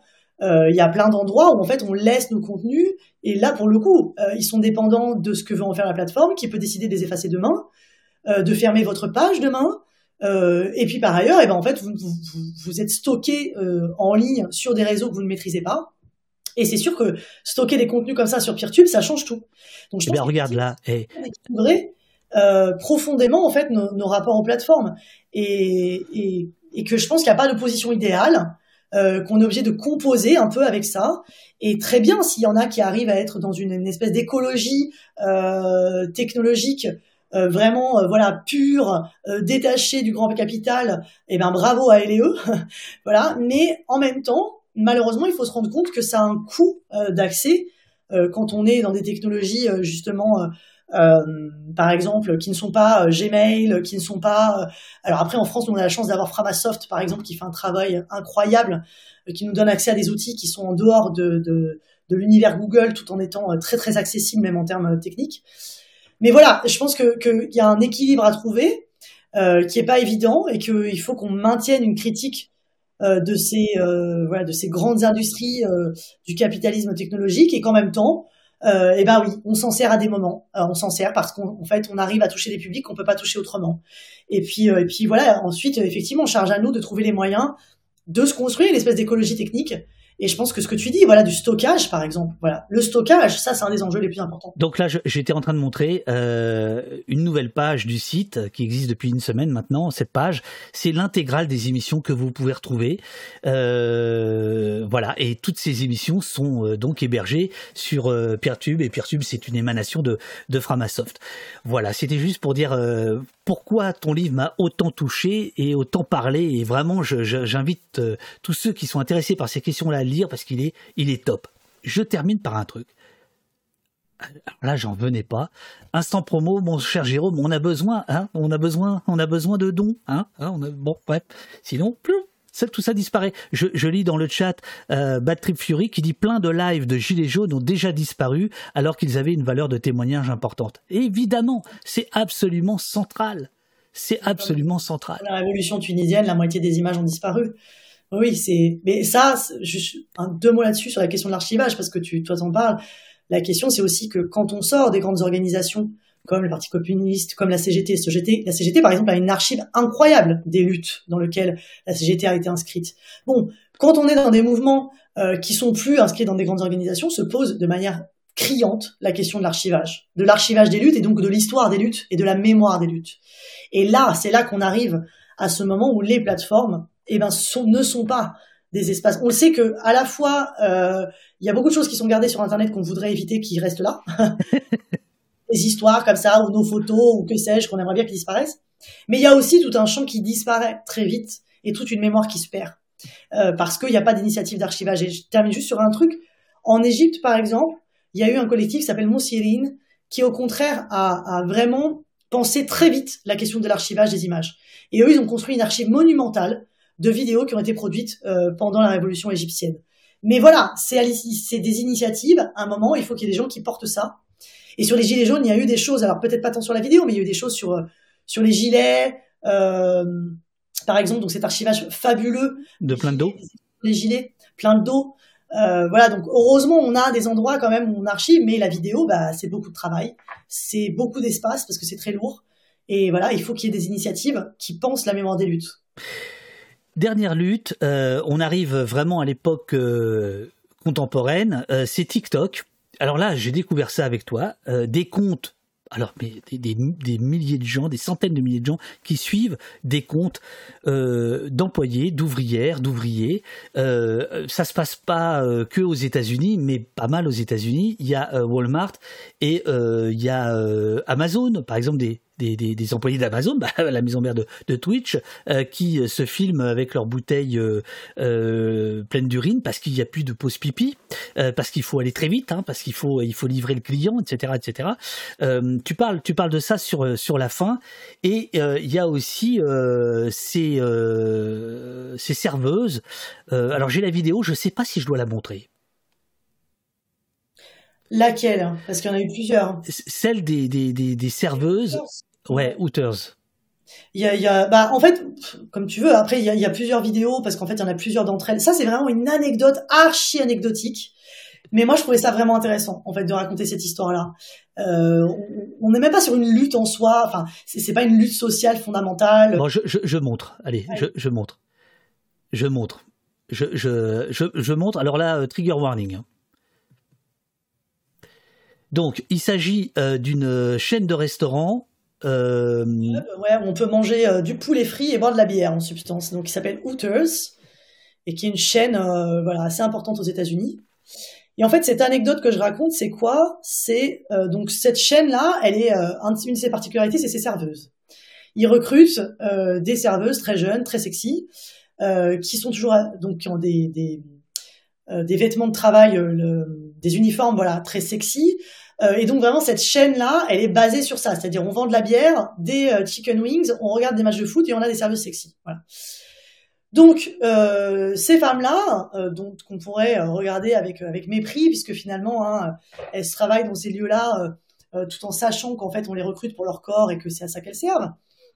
et ben en fait il y a un moment où l'entreprise décide d'imposer un short encore plus petit qu'avant, un micro short qui monte la moitié des fesses et là, euh, bah, c'est un peu la goutte de trop, faut pas exagérer non plus. Et donc, il y a une première vidéo d'une employée qui montre ce short en disant, enfin, par contre, là, ça va pas être possible. En fait, on a l'impression qu'on est en sous-vêtements. Enfin, et puis une deuxième, et puis une troisième, et puis une quatrième, et puis ces vidéos sont vues des millions de fois. Euh, de ces femmes qui disent par contre en fait non, euh, je veux bien en fait euh, être employée de ce magasin, mais je, non, en fait ça c'est too much et je ne veux pas de ce short là. Et, euh, et, donc à tel point que l'entreprise est obligée de se positionner et de répondre à ces vidéos. Donc c'est très anecdotique, mais non seulement ça va faire émerger tout un tas de discours profondément misogynes, parce qu'en fait là, alors ça c'est terrible ce que tu racontes, c'est-à-dire que elles s'en prennent plein la figure. Les mêmes ah, les, les, mêmes clients qui viennent les, se reluquer en mangeant des chicken wings, euh, les pourrissent dans les commentaires. Enfin, c'est absolument horrible. Et puis, euh, et puis un certain nombre d'hommes politiques qui ont des discours absolument immondes, en substance, qui est de dire en gros, elles savaient pourquoi elles avaient signé. Euh, ça suffit, quoi. C'est des potiches qui ne servent à ça. Et euh, genre, c'est quoi ces potiches qui, d'un coup, contestent la taille de leur short Mais du coup, c'est très intéressant parce que justement, il y a aussi tout un discours de ces femmes qui sont là. En fait, on a très conscience de ce qu'on, de ce qu'on, voilà, de ce qu'on est. Puis en fait, on a des limites aussi, en fait. Et, euh, et c'est pas parce que euh, on est employé dans ce bar que on, on, a un mépris de soi, qu'on se respecte pas. Et à un moment donné, elles disent, moi, je me respecte, voilà. Et moi, ce short, je n'en veux pas.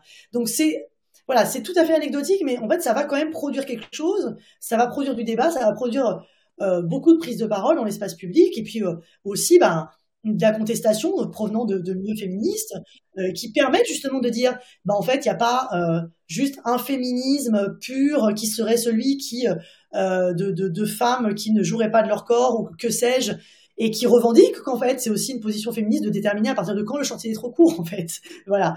Et, et donc ça va permettre tout ça. Voilà. C'est des vidéos qui ont l'air de rien qui vont pas ébranler le monde du travail mais qui vont quand même produire quelque chose, contraindre l'entreprise à se positionner, à prendre position, à, qui, qui, vont l'obliger en fait à avoir une parole là-dessus, euh, et donc finalement bah, retirer hein, l'imposition de ce nouveau short. Euh, c'est une micro-victoire, c'est rien, mais, mais ça nous raconte quand même quelque chose de ce que ça fait euh, quand on se filme, qu'on est plusieurs à se filmer, plusieurs à porter un discours euh, qui, fait écho, et que cet écho-là, qui est permis euh, euh, en particulier par les réseaux, bah, des fois a des impacts. On, a, on, a, on a démarré euh, avec les Frères Lumière et la, sortie de l'usine en, parlant de premier film de propagande industrielle, patronale, etc ce que, ce que ce que tu es en train de nous raconter amène aussi autre chose.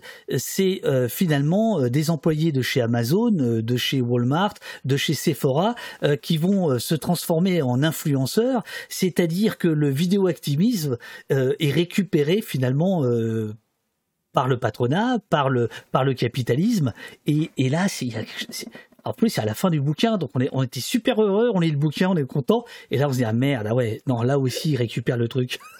Bah oui, non mais alors là c'est juste qu'il y a eu il y a eu plusieurs cas comme ça en particulier donc sur Walmart et Amazon qui sont deux énormes entreprises parce que Walmart aussi, hein, Walmart c'est pas connu en France mais c'est une grande grande chaîne de distribution euh, et donc euh, là c'est des employés euh, d'Amazon et de Walmart. Il y a plusieurs cas différents, je reviens pas dessus parce que sinon on va tout vous spoiler.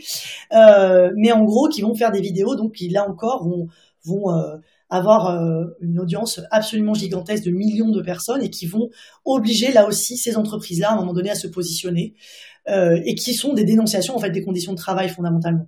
Alors il n'y a pas que ça, il y a aussi des gens qui se filment au sein des entrepôts Amazon sans contestation des conditions de travail. Ça c'est un autre sujet, ça aussi je vous laisse découvrir. Mais en tout cas qui déjà permettent une visibilité de ce travail qu'on n'avait pas vu jusque-là. Voilà, on n'avait pas accès avant à ce que c'était que travailler dans un entrepôt Amazon euh, ou euh, de manière générale au travail ouvrier. Euh, et donc en fait tous ces cinéastes dont moi je parle qui ont tenté de donner des caméras aux ouvriers pour qu'ils se filment, là d'un coup en fait les gens le font, ils se filment eux-mêmes. Et donc ça a des effets.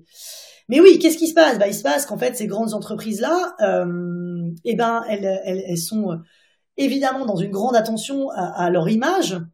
Hein, L'image de marque, c'est quelque chose de très important euh, donc pour, énormément d'entreprises, enfin pour toutes les entreprises en général.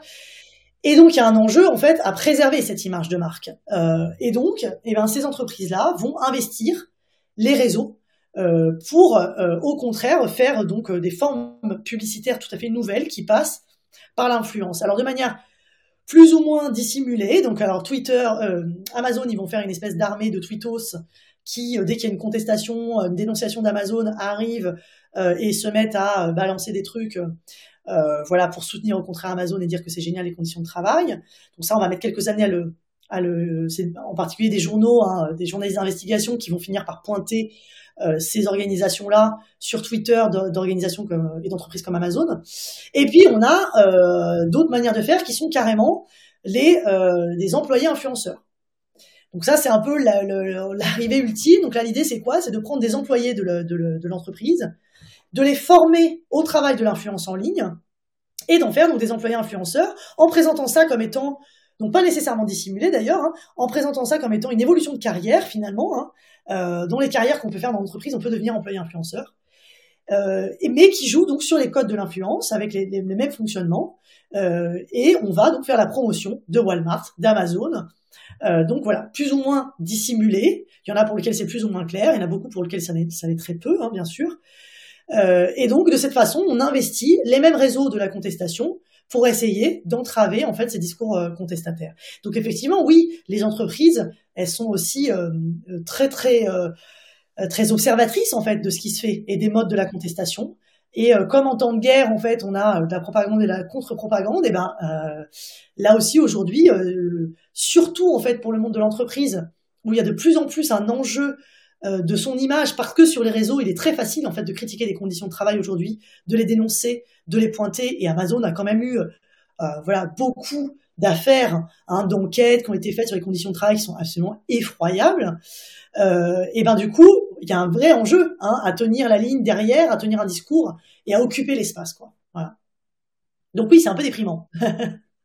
oui, mais c'était passionnant, absolument passionnant. Merci beaucoup, euh, Ulrich Lune. Boni, oh, euh, toutes ces langues en un seul, seul nom, c'est extraordinaire, c'est génial, c'est génial.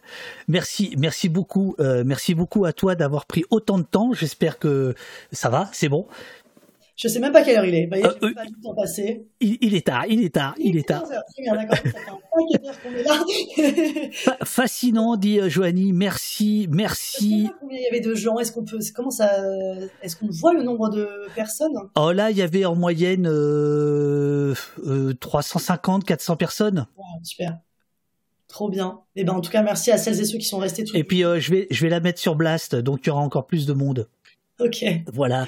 Merci madame. 418 on dit merci beaucoup pour l'émission. Merci, on est là. Euh, quelle émission. Merci beaucoup dit euh, merci pour cette rétrospective passionnante dit Jérôme.